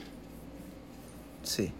En el tema. Y pues entre ambos crean el guion de Batman Inicial, pues que ya dijimos, pues está, tiene cositas de los guiones anteriores, pues por ejemplo el uso del villano espantapájaros. Que pues, hey, pues ya en las anteriores de Batman ya habían dado el acertijo, Guasón, Señor Frío, eh, Hiedra Venenosa, Bane, eh, Pingüino, Gatula, los clásicos ya estaban adaptados. Quedaba pues el espantapájaros. Y pues, téngale. Y pues en cuanto a Christian Bale, ahí te va. Eh, Warner aprendió de los noventas. Warner lo que más odió de Batman y Robin fue el internet. Porque estaban haciendo ya las páginas a finales de los noventas, páginas, blogs de cine, pues, de noticias de cine. Pues. Estaba circulando en ese entonces una página que ahorita ya quedó en desgracia, pero en ese entonces era lo máximo en cuanto a, noticias sobre cine, reseñas de películas, etcétera, llamada Ain't Cold News. Okay manejada por el ya este canceladísimo Harry Knowles. Sí. Él vio tempranamente Batman y Robin y él comentó en su blog lo horrible que era, que esta fue una desgracia para el personaje, etc. Sí. Y pues Warner echa mucho que el gran fracaso de Batman y Robin fue debido a esa reseña, que influenció mucho el internet porque es cuando está empezando pues ese boom. Sí. Así que Warner tomó cartas en el asunto para Batman Inicia. Eh, y lo que hizo fue que su lista de candidatos para Batman la liberaron. Ajá. O sea, la filtraron a internet ellos mismos para revisar en los foros, pues en, en Ankle News y así, los comentarios y ver cuál era el favorito de la gente. Ok. Pues sorpresa, Patrick Bateman fue el elegido. No manches, güey. Este. No lo veo todavía como. No lo vería todo. De este, sí supe por ahí, de este, no sé si también estaba por ahí Hugh Ledger. Eh, pues, creo que sí. Había, había varios, pues, de ese entonces morros, pues. No tengo la lista exactamente, pero pues ah, creo que Ryan Filippi y así, pues estaban. Pues, Christian Bale era el favorito. Entonces, pues dicho y hecho. Eh, la joda es que Christian Bale tuvo, estaba haciendo el maquinista. Sí. Así que literal pasó de rodar el maquinista a rodar Batman Inicia. Y Batman en Batman Inicia cuenta Chris Nolan el detrás de cámaras que Christian Bale engordó de más. Le dijo, oye Chris, eh, de un Chris a otro Chris, eh, estamos haciendo Batman, no Fatman. sí, pues sí, ya en chinga, ah, dame una semana pues y ya. De este, sí, supe por ahí, de este estaba leyendo que que mucho de, del, parte del carácter que tuvo este, este Batman fue porque le incomodaba un chingo el traje, güey. Además, sí. Y que era de que siempre te mostraba un Batman como enojado, güey. Y, y, dice que... Sí, porque este fue el Batman que nos dio la icónica voz de... I'm not wearing hockey pads. y sí está viendo por ahí que, que, que, que parte de eso fue que el pinche traje no le no le gustaba, no le gustaba a, Christian Bale y, se, le, hacía muy incómodo de traerlo y, le ayudaba ese, como que ese enojo, güey. El personaje de Batman. Y es que se nota, y, igual lo mismo pasó en su tiempo con Michael Keaton. Incluso Michael Keaton fue peor porque ahí todavía no se dan cuenta de que, oye, tardamos como tres horas en ponerle el traje pieza por pieza a Michael Keaton. Ahora Michael quiere ir al baño, pero pues vamos a tardarnos otras tres horas en quitarle el traje para que pueda ir al baño. Shit. Qué chinguita, ¿no? En, en, ese entonces se tuvieron que ir dando cuenta de que, ok, tenemos que averiguar cómo hacer fácil así, quitar el traje, cómo hacer como al actor. Y es cosa que cada Batman le dice a otro Batman, a, otro actor de Batman, pues de que asegúrate que puedas ir al baño fácil, güey. Sí, güey, que, imagínate qué chinga, güey. Sí. Y, y incluso en, en la Batman de Tim Burton, eh, había diferentes versiones del traje para escenas de pelea. De que literal, este, este, este con este traje puede dar patadas, con este traje puede dar puñetazos, con este traje puede hablar. Porque era, una pieza de goma gigante que ni, ni siquiera puede girar la cabeza Michael Keaton. Por lo menos Christian Bale tenía más movilidad. Pues, Incluso eh, eso lo incorporan en, el guiones. Sí, Es lo que te iba a decir que, que, que se incorpora en el guion, pues cuando le pide a, a Fox ahí que le ayude a, girar la cabeza. Sí. Y pues ya en Batman inicia, eh, Christopher Nolan se trae a su equipo que tiene armado en ese entonces. En ese entonces Batman Begins es su cuarta película, ¿no? Que es un... No, es un gran salto como hoy en día se está acostumbrado a que literal haces una película en Sundance y vámonos, ten Jurassic World o ten Amazing Spider-Man, como ha habido casos. Eh, eh, pues ahí sí era más natural la transición, porque pues ya había hecho películas para estudio, así que pues bueno. Eh, lo que se le hace, eh, se hace conocido Christopher es que él es un director tan meticuloso que no le gusta utilizar segunda unidad. Sí. su unidad, pues es, como un, un segundo equipo de producción, ¿no? Que, ah, entre ustedes están haciendo las escenas con los actores, nosotros vamos a ir haciendo las escenas de persecuciones de carros o de acción, ¿no? Para hacer más rápida la producción. Ajá. Y pues Christopher Nolan no le gusta hacer eso, porque le gusta supervisar cada cosa. Lo cual, la verdad, yo admiro mucho al señor. le irán muchas cosas, pero es como que, hey. Además, Christopher no es de esos directores que le gusta utilizar maquetas, creo yo. Que es, eso sea, grabar toda la escena como va a suceder eh, en una toma general y después, ah, ahora vamos a hacer los close-ups. No, Christopher Nolan no le gusta, al igual que Brian De Palma, no le gusta el coverage. Ajá. O sea, grabar de más. Sí. Es como que lo que yo quiero, vamos. Sí, está viendo. Yo sé cómo se va a editar esto y así va a funcionar. En comentarios de, de, actores, actrices ahí es de que el tipo de, de dirección de Nolan es que no, no está viendo desde la pantalla, pues está encima de la cámara y. Sí, o incluso tiene su eh, eh, pantalla portátil. Sí, siempre se le ven fotos a él, eh, la tiene colgada del cuello y ahí está, a un lado de la cámara, pero pues viendo la pantalla. Sí. Bastante bien por, por parte de Nolan. Sí, y pues también eh, en, en, Memento es donde conoce a su fotógrafo usual, en ese entonces, Wally Pfister, muy importante porque pues que todas las películas de Batman, exceptuando Dark Knight Rises de Nolan, eh, han sido nominadas a Mejor Fotografía y pues el trabajo de este fotógrafo, el gran fotógrafo Wally Pfister. Y pues Batman Begins. Lo primero que hacen ahora es armar un reparto de ensueño, ¿no? Tienes a luminarias del cine como Michael Caine, Sir Michael Caine. Sí, güey. Morgan Freeman, Liam Neeson, Roger Howard. Gary Oldman. Eh, Gary fucking Oldman. Que de hecho eh, Gary Oldman iba a ser Russell Gould. ¿Neta? Sí, Nolan lo quería para el villano, porque pues es, Gary Oldman, en ese entonces él estaba encasillado, el villano, pues. Sí, pues de, de, Pero, viendo el quinto elemento también es como que... León, el quinto elemento, State of Grace. Sí. Sí, era, ajá, yo crecí, de hecho, de, hecho, güey, cuando yo fui al cine a ver Inicia y vi el póster que decía Gary Oldman, dice, este güey va a ser el malo este güey va a ser malo. Y, mi sorpresa fue ese que, ah, chinga, Gary Oldman es Gordon. Fuck. y la verdad, la, verdad, se rifa, güey. Sí, güey, la neta sí, pero ya viéndolo desde, este punto, güey, eh, hubiera estado muy interesante viendo a ofrecernos eh, eh, un Russell Bull un poquito más excéntrico, güey, de la mano de... pero es que Russell Bull jamás ha sido eso.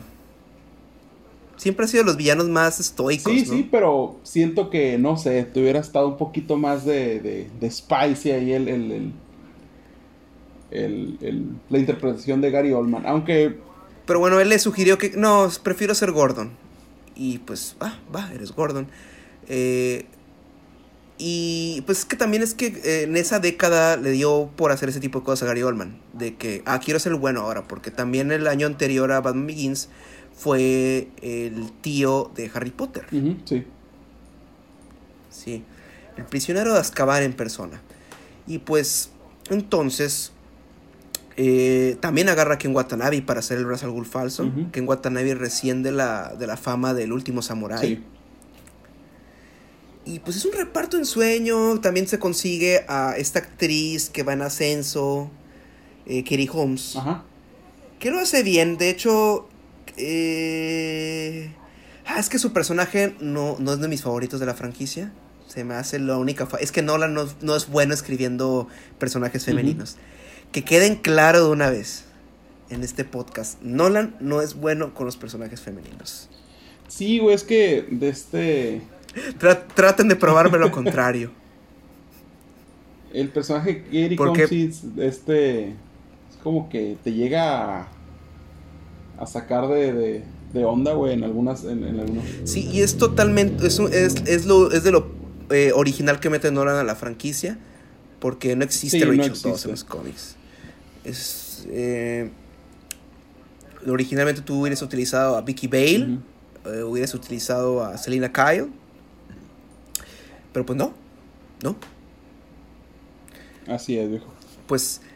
Bueno, Batman Begins. Batman Begins. Eh, ¿Tú qué estabas haciendo en 2005 cuando se anuncia esta película? Cuando ves. Yo recuerdo.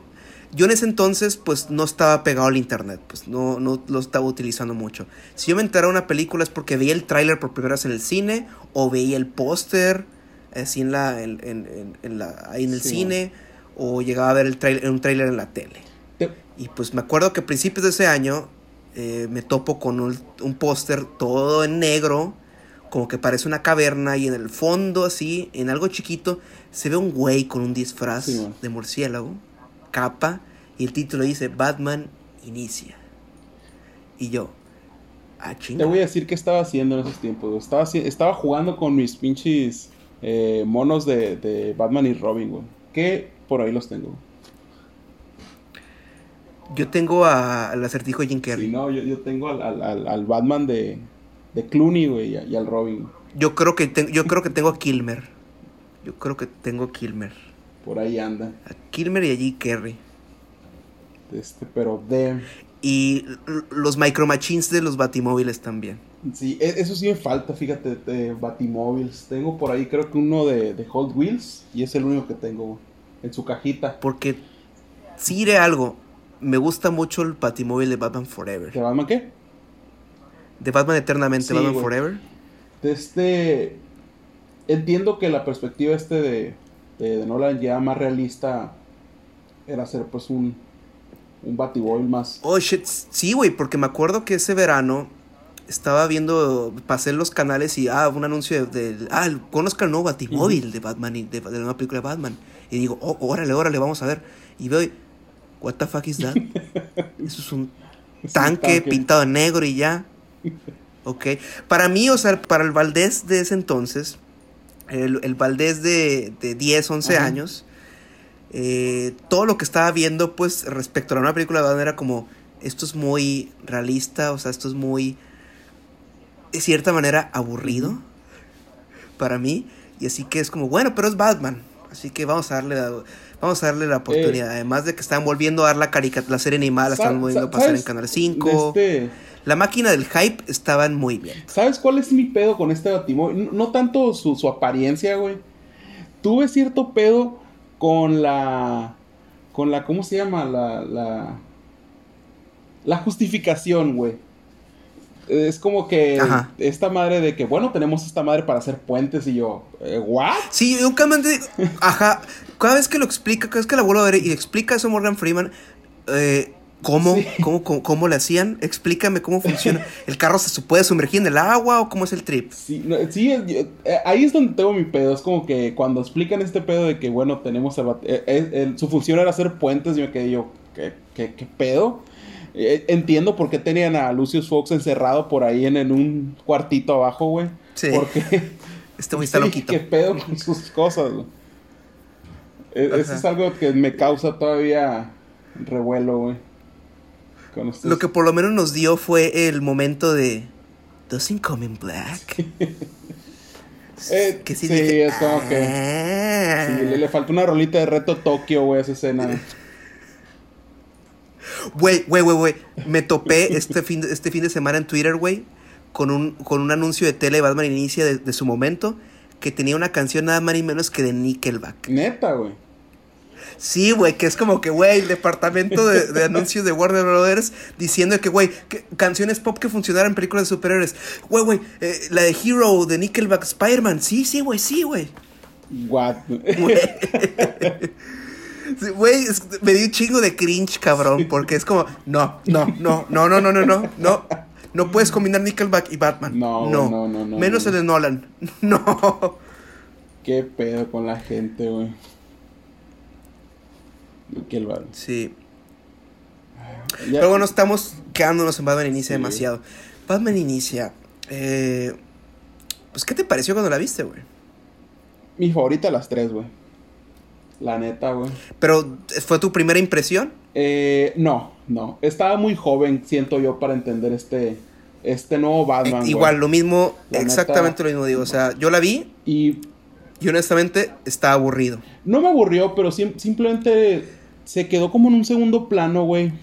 O sea, para mí es como que la vi y ya no trascendió. Es como que, ah, Es que a mí se me hizo muy adulta, Ajá. o sea, como dije, ok, entiendo lo que me estás tratando de, de plantear, pero yo soy un chamaco, quiero ver el Batman de las caricaturas, Ajá, ¿sabes? sí. Quiero ver persecuciones, quiero ver eh, eh, villanos coloridos.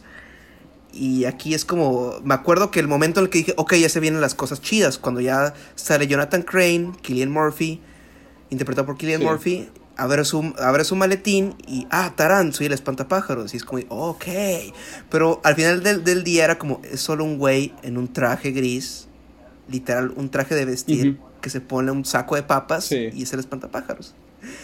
Y sí me acuerdo que estaba como que frustrado con eso durante la película.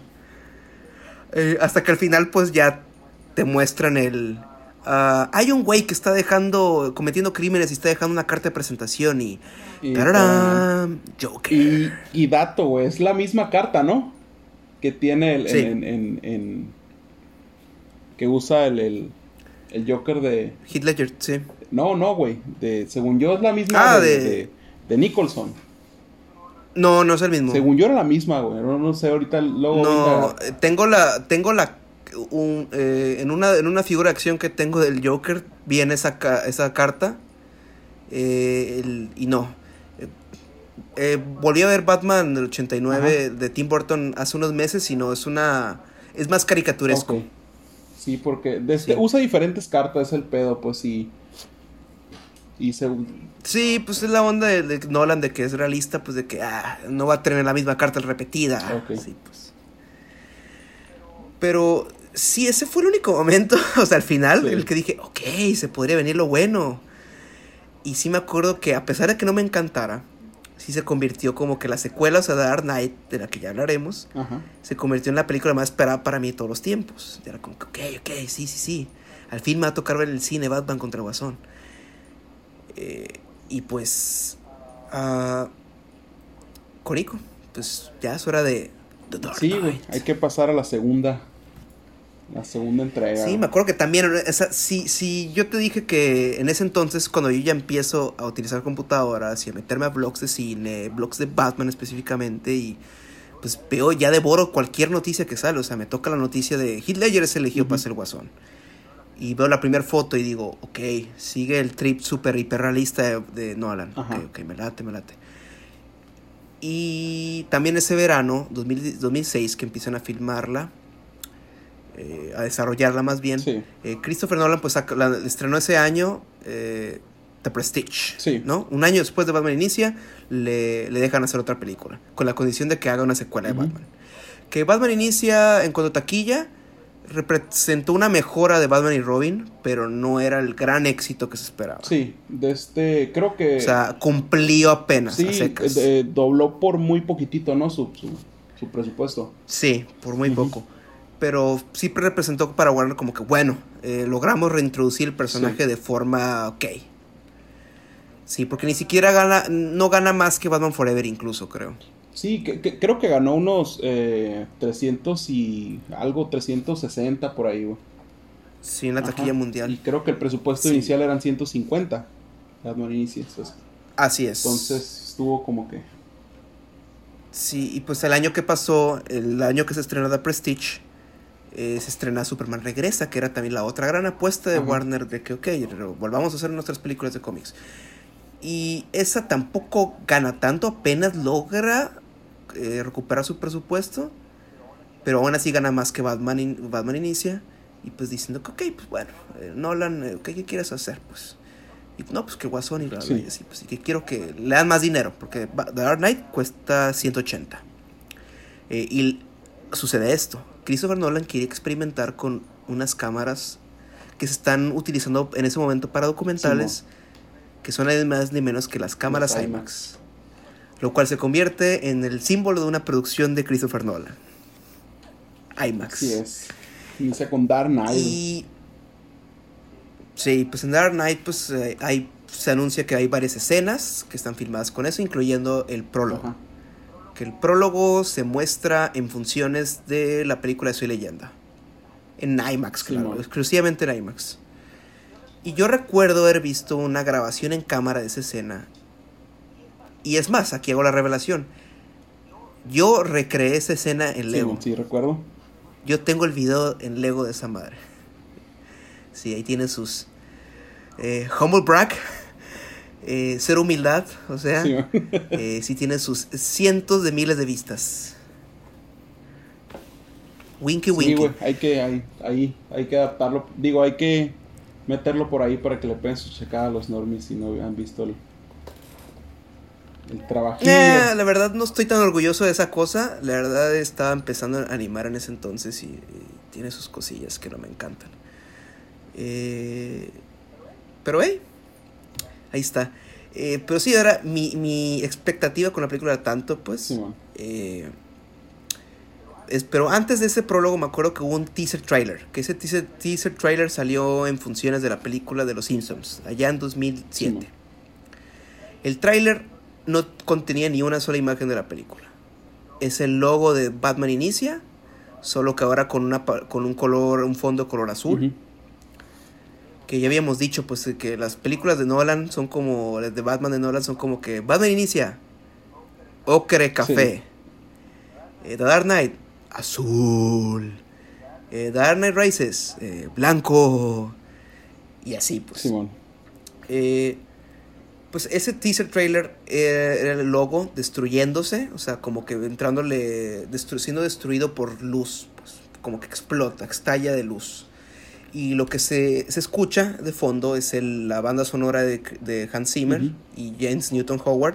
Que un detalle que se me olvidó mencionar es que el soundtrack no es solo de Hans Zimmer, es una colaboración entre el músico, músico habitual de M. Night Shyamalan, James Newton. Howard y Christopher y Hans Zimmer. Que ahí como se acomodaron eh, fue que eh, Hans Zimmer se encarga de la acción, o sea, percusión, sí. perse- persecuciones, eh, y James Newton Howard se encarga de los temas humanos, las, lo sinfónico, lo elegante. Sí. Pero bueno, este tráiler, este teaser, tráiler, eh, me, me pone una discusión entre Alfred y Bruce Wayne. Que es la escena de esa del, de, de un hombre, al hombre que no le importa nada, solo quiere Ah, el mundo arder, sí. ¿no? La que sí es icónico. Y el final termina con el debut pues de la voz que creó Heath Ledger para su guasón. Lo- diciendo la frase de al final de este día eh, asesinaré mucha gente así pues mujajaja". y yo me acuerdo de oír esa voz y dije si nadie estaba convencido con esto terminas convencido de que ok este güey está haciendo algo Sí, güey. o sea está creando un personaje porque está creando una voz Güey, y es que De este. La neta, para mí fue un calladero de bocas esa madre, güey. Sí, porque yo me acuerdo que a mí no me, no me, no se me hacía como que, ah, un insulto de que, güey, el güey de, de 10 cosas que odio de ti va a ser el guasón, acá, pero ¿cómo? El güey de corazón de caballero, pero ¿cómo? A mí era como que, pues, güey, pues, está bien, ¿no? O sea, me, me da igual, o sea, son actores, tienen que calar, ¿no? Sí, man. Sí, güey, y la neta, vaya, vaya creación, güey, la neta, eh, Sí, ah, fue el callero de hocico a todo mundo esa madre. Sobre todo con el prólogo. Así es. Chingoncísimo de parte Y del, pues, del difunto Hugh Ledger. sí, y sí, descanse en paz. Ya 12 años. Y que ah, no sé por qué mucha gente me acuerdo que se, se hizo la fama ¿Se, com ¿se de cómo? que ah, es que como hizo el guasón quedó tan perturbado porque es un personaje tan Ah. difícil Sí. y así de que por eso se murió y es como no de hecho lo que se sabía del guasón de, de del guasón de Ledger es como que sí se encerró un Sí. mes en un hotel para modular la voz y así bla pero es todo no se puso una dieta de comer un pie al día como el, el acá el, gana- el reciente ganador del Oscar Sí. eh, ni se puso a investigar a, a loquitos, así de que a intentar así pues cosas. Pero no, o sea, él tranquilo, es más, es, eh, hay un video que te puedes encontrar en internet, güey, de, de él durante el rodaje de, de Dark Knight, de él vestido el guasón andando en patineta, güey. Sí, güey. Porque unos, unos chavitos, unos escatos se, se metieron al, al set, bueno, al- a, las calles donde están rodando en Chicago. Y él dijo, güey, aunque esté de maquillaje el chile, a agarrar mi patineta, güey. Ni que estuviera loquito, güey. Así, vamos. Soy una persona normal. Sí, pues, Y qué, qué, no sé. Mande. qué curioso que, que, que hayan dado por ahí con, con el vestido.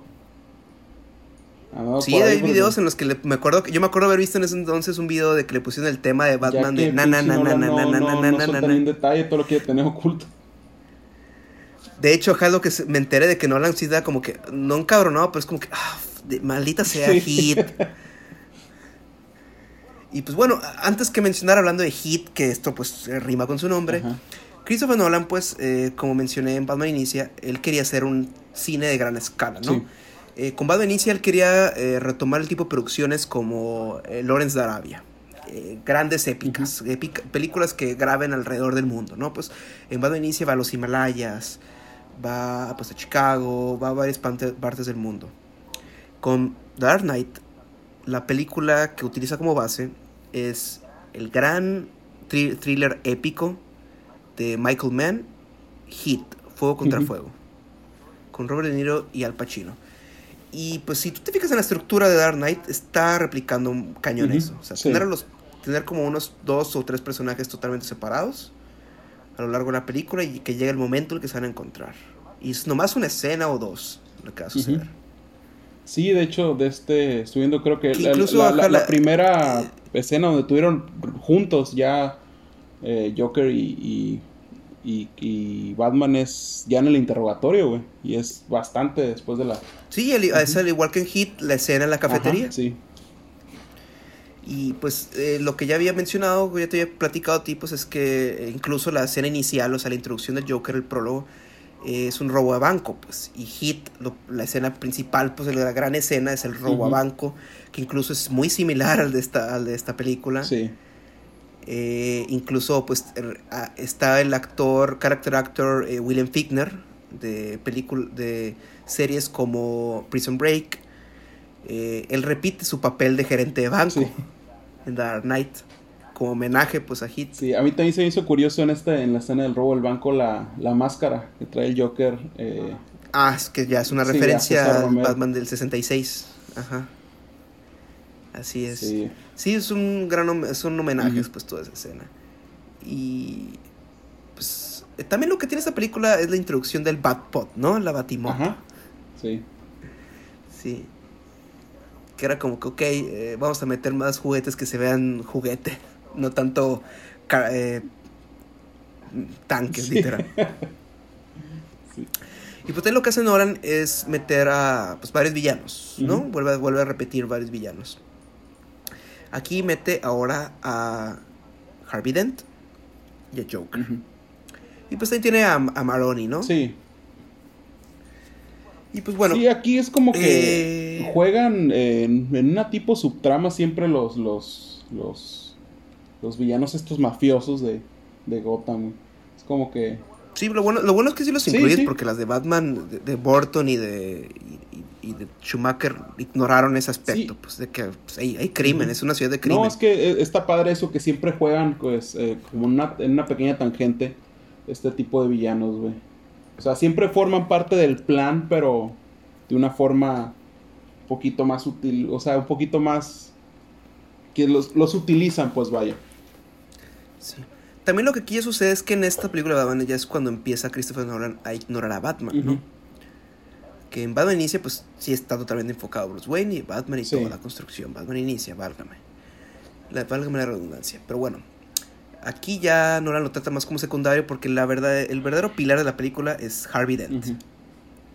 Si alguien fuera a ser realmente protagonista de Dark Knight, es él. Aunque no, pues, no, no los considero por algunos, pero si te fijas, él es el que tiene todo el desarrollo. Sí. pues. Él es el que tiene el peso emocional, etcétera. Batman simplemente está pues ahí para salvar el día, mover la trama y pues igual Guasón. Eh, si algo también me frustra de Dark Knight es el final con el Guasón en el que le comenta a Batman, estamos destinados a hacer esto para siempre. Y me acuerdo cómo me dolió eso en el cine, güey.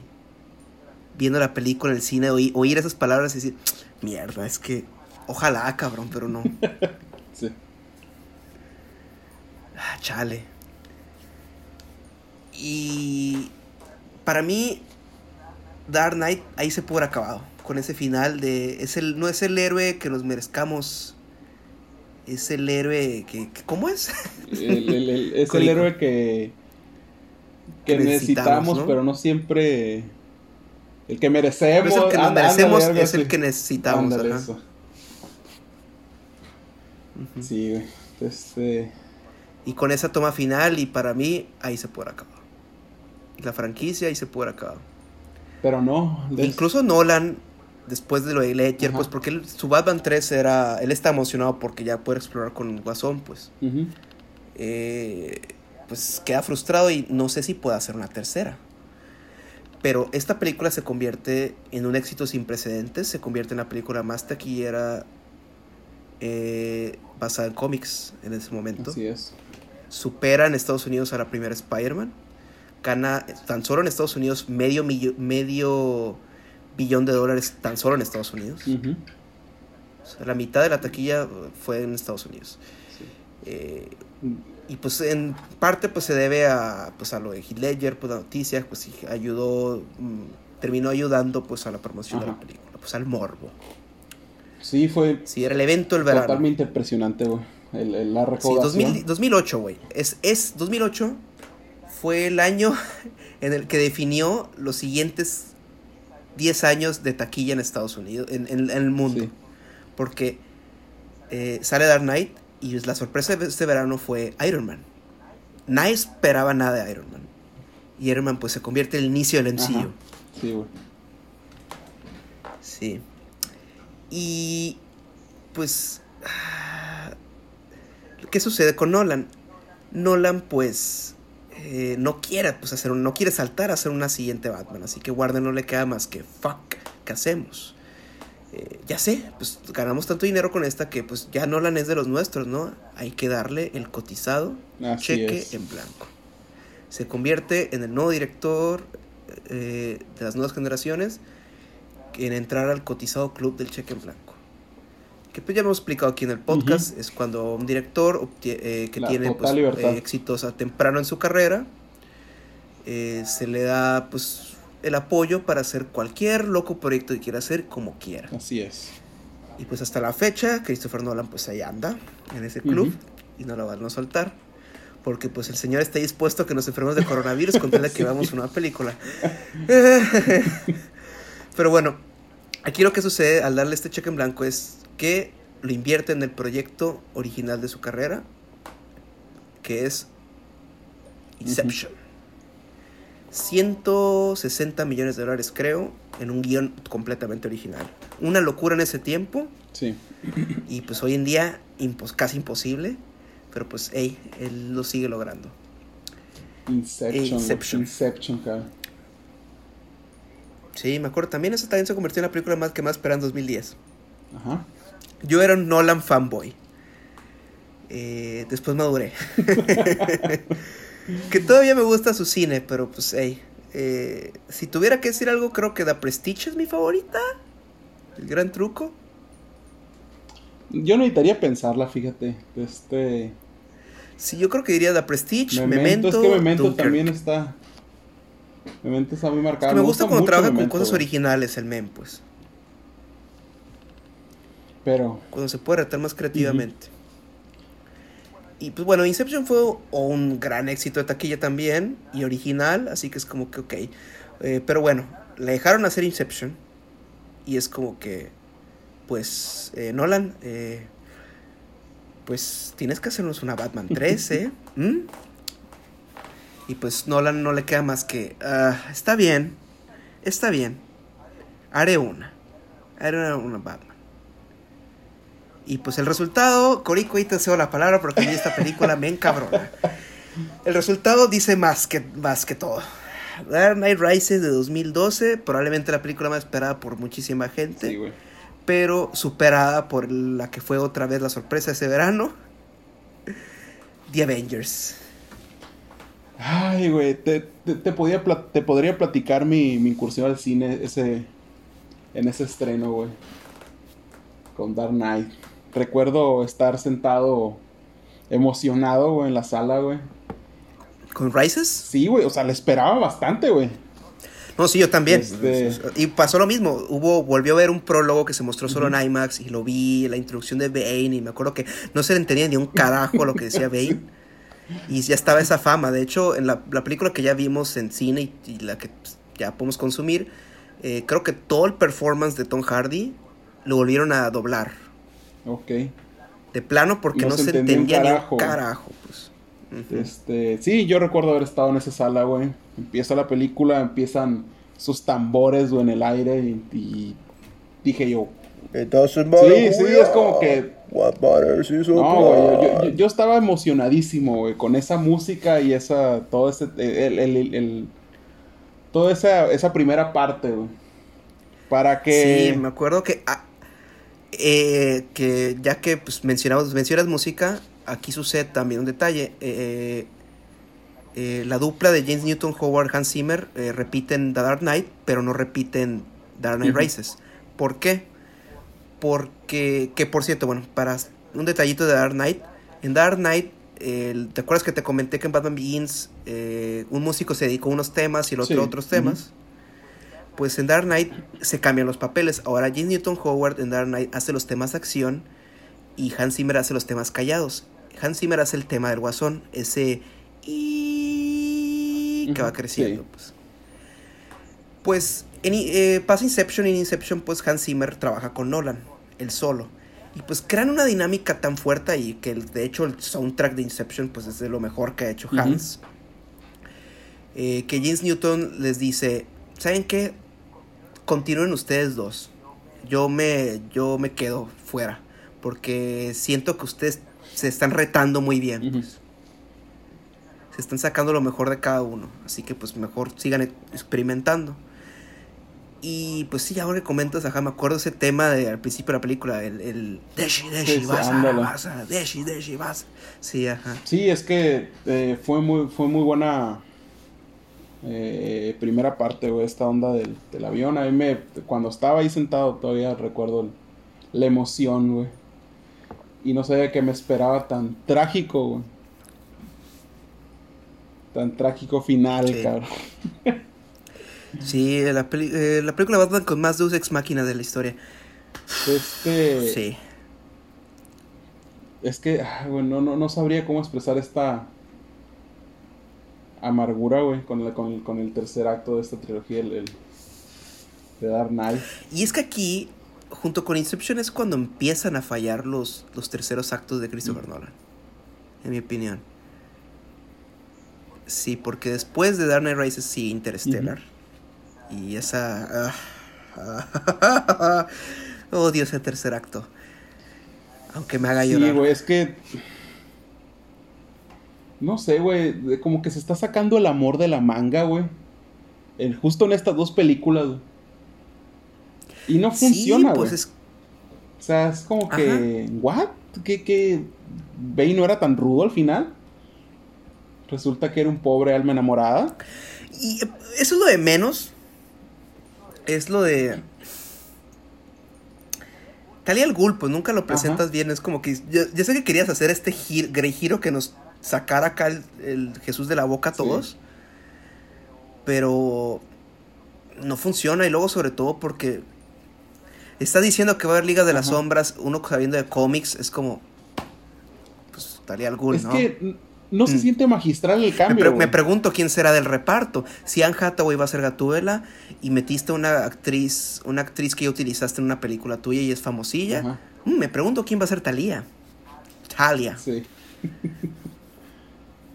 y es que, no sé, no, no, no sentí ese impacto, güey. No, no, no fue para nada. No. Fue, fue como que. ¿What? Y luego yo caí bien cañón en la en el hype. O sea, fue de esos casos en los que ves algo y lo, lo estás esperando tanto que lo ves y tú dices, eso estuvo bien chingón, ¿verdad? Sí. Estuvo, claro que estuvo bien chingón. Sí, claro que sí. Al punto que la vi tres veces en el cine. Eh, la vi eh, pues aquí en el Cinemex local. Eh, después la vi en, en- en Obregón, en Cinépolis, en macropantalla. Y para rematar, eh, en un viaje a Estados Unidos tuve la oportunidad en, en Phoenix, Arizona, en ver el IMAX. En True Fucking IMAX. Sí. La única función que he visto en IMAX. Y sí, sí es una cosota. Esa, es, sí es impresionante. Sí. Yo creo que por eso también afectó mi, mi valoración de la película de que estaba tan impresionado visualmente que es como, ay, güey, que la historia la mandó un carajo. Y luego también está el factor Robin, ¿no? Ajá. El final, eh, porque Christopher Nolan siempre estuvo diciendo que no, no me gusta Robin. Y igual Christian Bale le preguntaban y así, no, Robin ni madres. Y el final, ah, Robin. Eh, y no, pues no. Eh, que- que, eh, Es, ajá, como te digo, son esos casos de que- Para mí estuvo de más. El, el personaje no me molestó, güey. Me molestó la explicación final. O sea, no tenía por qué decir Robin. Ándale. O sea, no, no era. ¿Para qué ese guiño? Sí, o sea, no tenía, ¿Para qué, güey? Te compro lo de que vaya a ser un nuevo Batman. Ajá. Y es como que, ah, digo, un nuevo, una nueva versión de Terry McGuinness, ¿no? Sí. ¿Eh? ¿Por qué no? Sí, sí, estuvo de más esas explicaciones. Ese nombre, güey. No. No, no, no tenía por qué haber sucedido eso. Pero, ah, sí, luego, mil Deus Ex Máquinas. Sí, güey. El factor de, de ¿para, qué, ¿para qué chingados le das, dices, anuncias lo de la bomba si lo de la que tiene la bomba es la bala? O sea, ¿para qué tanto shara, shara, shara? Eh, luego, luego Bane era, era el peje. luego... Ay, no. Sí, sí, es que hubo tantos, tantos desacuerdos en esa película, güey. I'm giving back to you, the people. Pero pues al final. Le faltó tener miedo, güey. Sí. Luego, ¿cómo Nolan- chingados llegó Nolan Bruce era un Wayne? hombre sin miedo, güey. Por eso no saltaba el, el- Por eso la cagó en esta parte, güey. Pues es que se nota que le hizo la fuerza, güey. De hecho, el nombre, cuando le pusieron Dark Knight Rises, es como que, ah, estás intentando pues, replicar lo de Dark Knight Returns, ¿no? Sí, güey. Eh, si le hubieras puesto Ciudad Gótica a la película, Gotham City, le va mejor. Porque es sobre Gotham. City. Porque igual, igual Batman tiene tres escenas en la película. Sí. No, tiene creo, creo que apenas como media hora, si, si acaso. Y pues, eh. Ah, te digo, esta es la primera que nomina la foto, mejor fotografía. La cual la fotografía está bien, es la última película que trabaja con este fotógrafo, Wally Pfister. Después ya pasa a su fotógrafo actual que es Oitema Noitema. Y. ah, ha envejecido muy mal. Sí, güey. Es muy larga. Eh, el primer acto es un desmadre. El tercero ni se diga. El medio pues tiene sus cosas. Tom Hardy está muy bien. Eh, sí, pero pues acá quedó amarga esta franquicia, como ya dijimos, de haberse terminado Dark Knight. Nolan de haber dicho, ¿saben qué? A la chingada no me van a presionar. Pero pues él dijo, ah, quiero experimentar también con más IMAX, porque esa película ya fue como mitad IMAX, mitad 35 Ajá. milímetros. Eh, pues sí, Pues un cierre, un cierre totalmente Amargo. amargo. Pero pues como te digo, sí, como estábamos comentando al principio, es después de ya ver la trilogía completa, es como que empecé a sentir un cierto amor yo por Batman Begins. Para mí Batman Begins fue el- sí, sí, funciona muy bien como así es. Estoy de acuerdo. Lo que nos queda de esto es que el mejor Guasón es Heath Ledger. Así es. Eh, la mejor Batman tal vez sea Batman Inicia, aunque para mí es Batman Returns de Tim Burton. Pero pues Christopher Nolan se convirtió en el afamado visionario director Christopher Nolan. Así es. Sí, que tal vez, tal vez, Corico, ¿qué tal si en Tenet está la cura del coronavirus? ¿Te imaginas, güey? Mejor por eso está tan, tan aferrado que se estrene, güey. Simón. tal vez esa sea la visión, güey, de- de- del hijo de Denzel Washington. Sí, güey. No, no puede decir nada, pero por eso está forzando el estreno, güey. Quién sabe. Pues a ver, pues este fue el episodio número 31 de Lara Normie. Nuestro episodio, como verán, dedicado casi una hora a la trilogía de Batman de Christopher Nolan. Señorazo.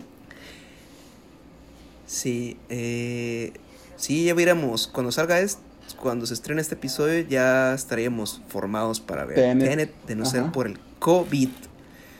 Que, pues, bueno, Normis, eso fue el episodio. Episodio Yo soy su 31. anfitrión Valdés. Yo su coanfitrión Corico. Y nos despedimos. Muchas gracias. Compártanos, califícanos en Apple Podcasts. Eh, pues gracias por escucharnos. Así es. Hasta luego, mis dormis. Bye bye.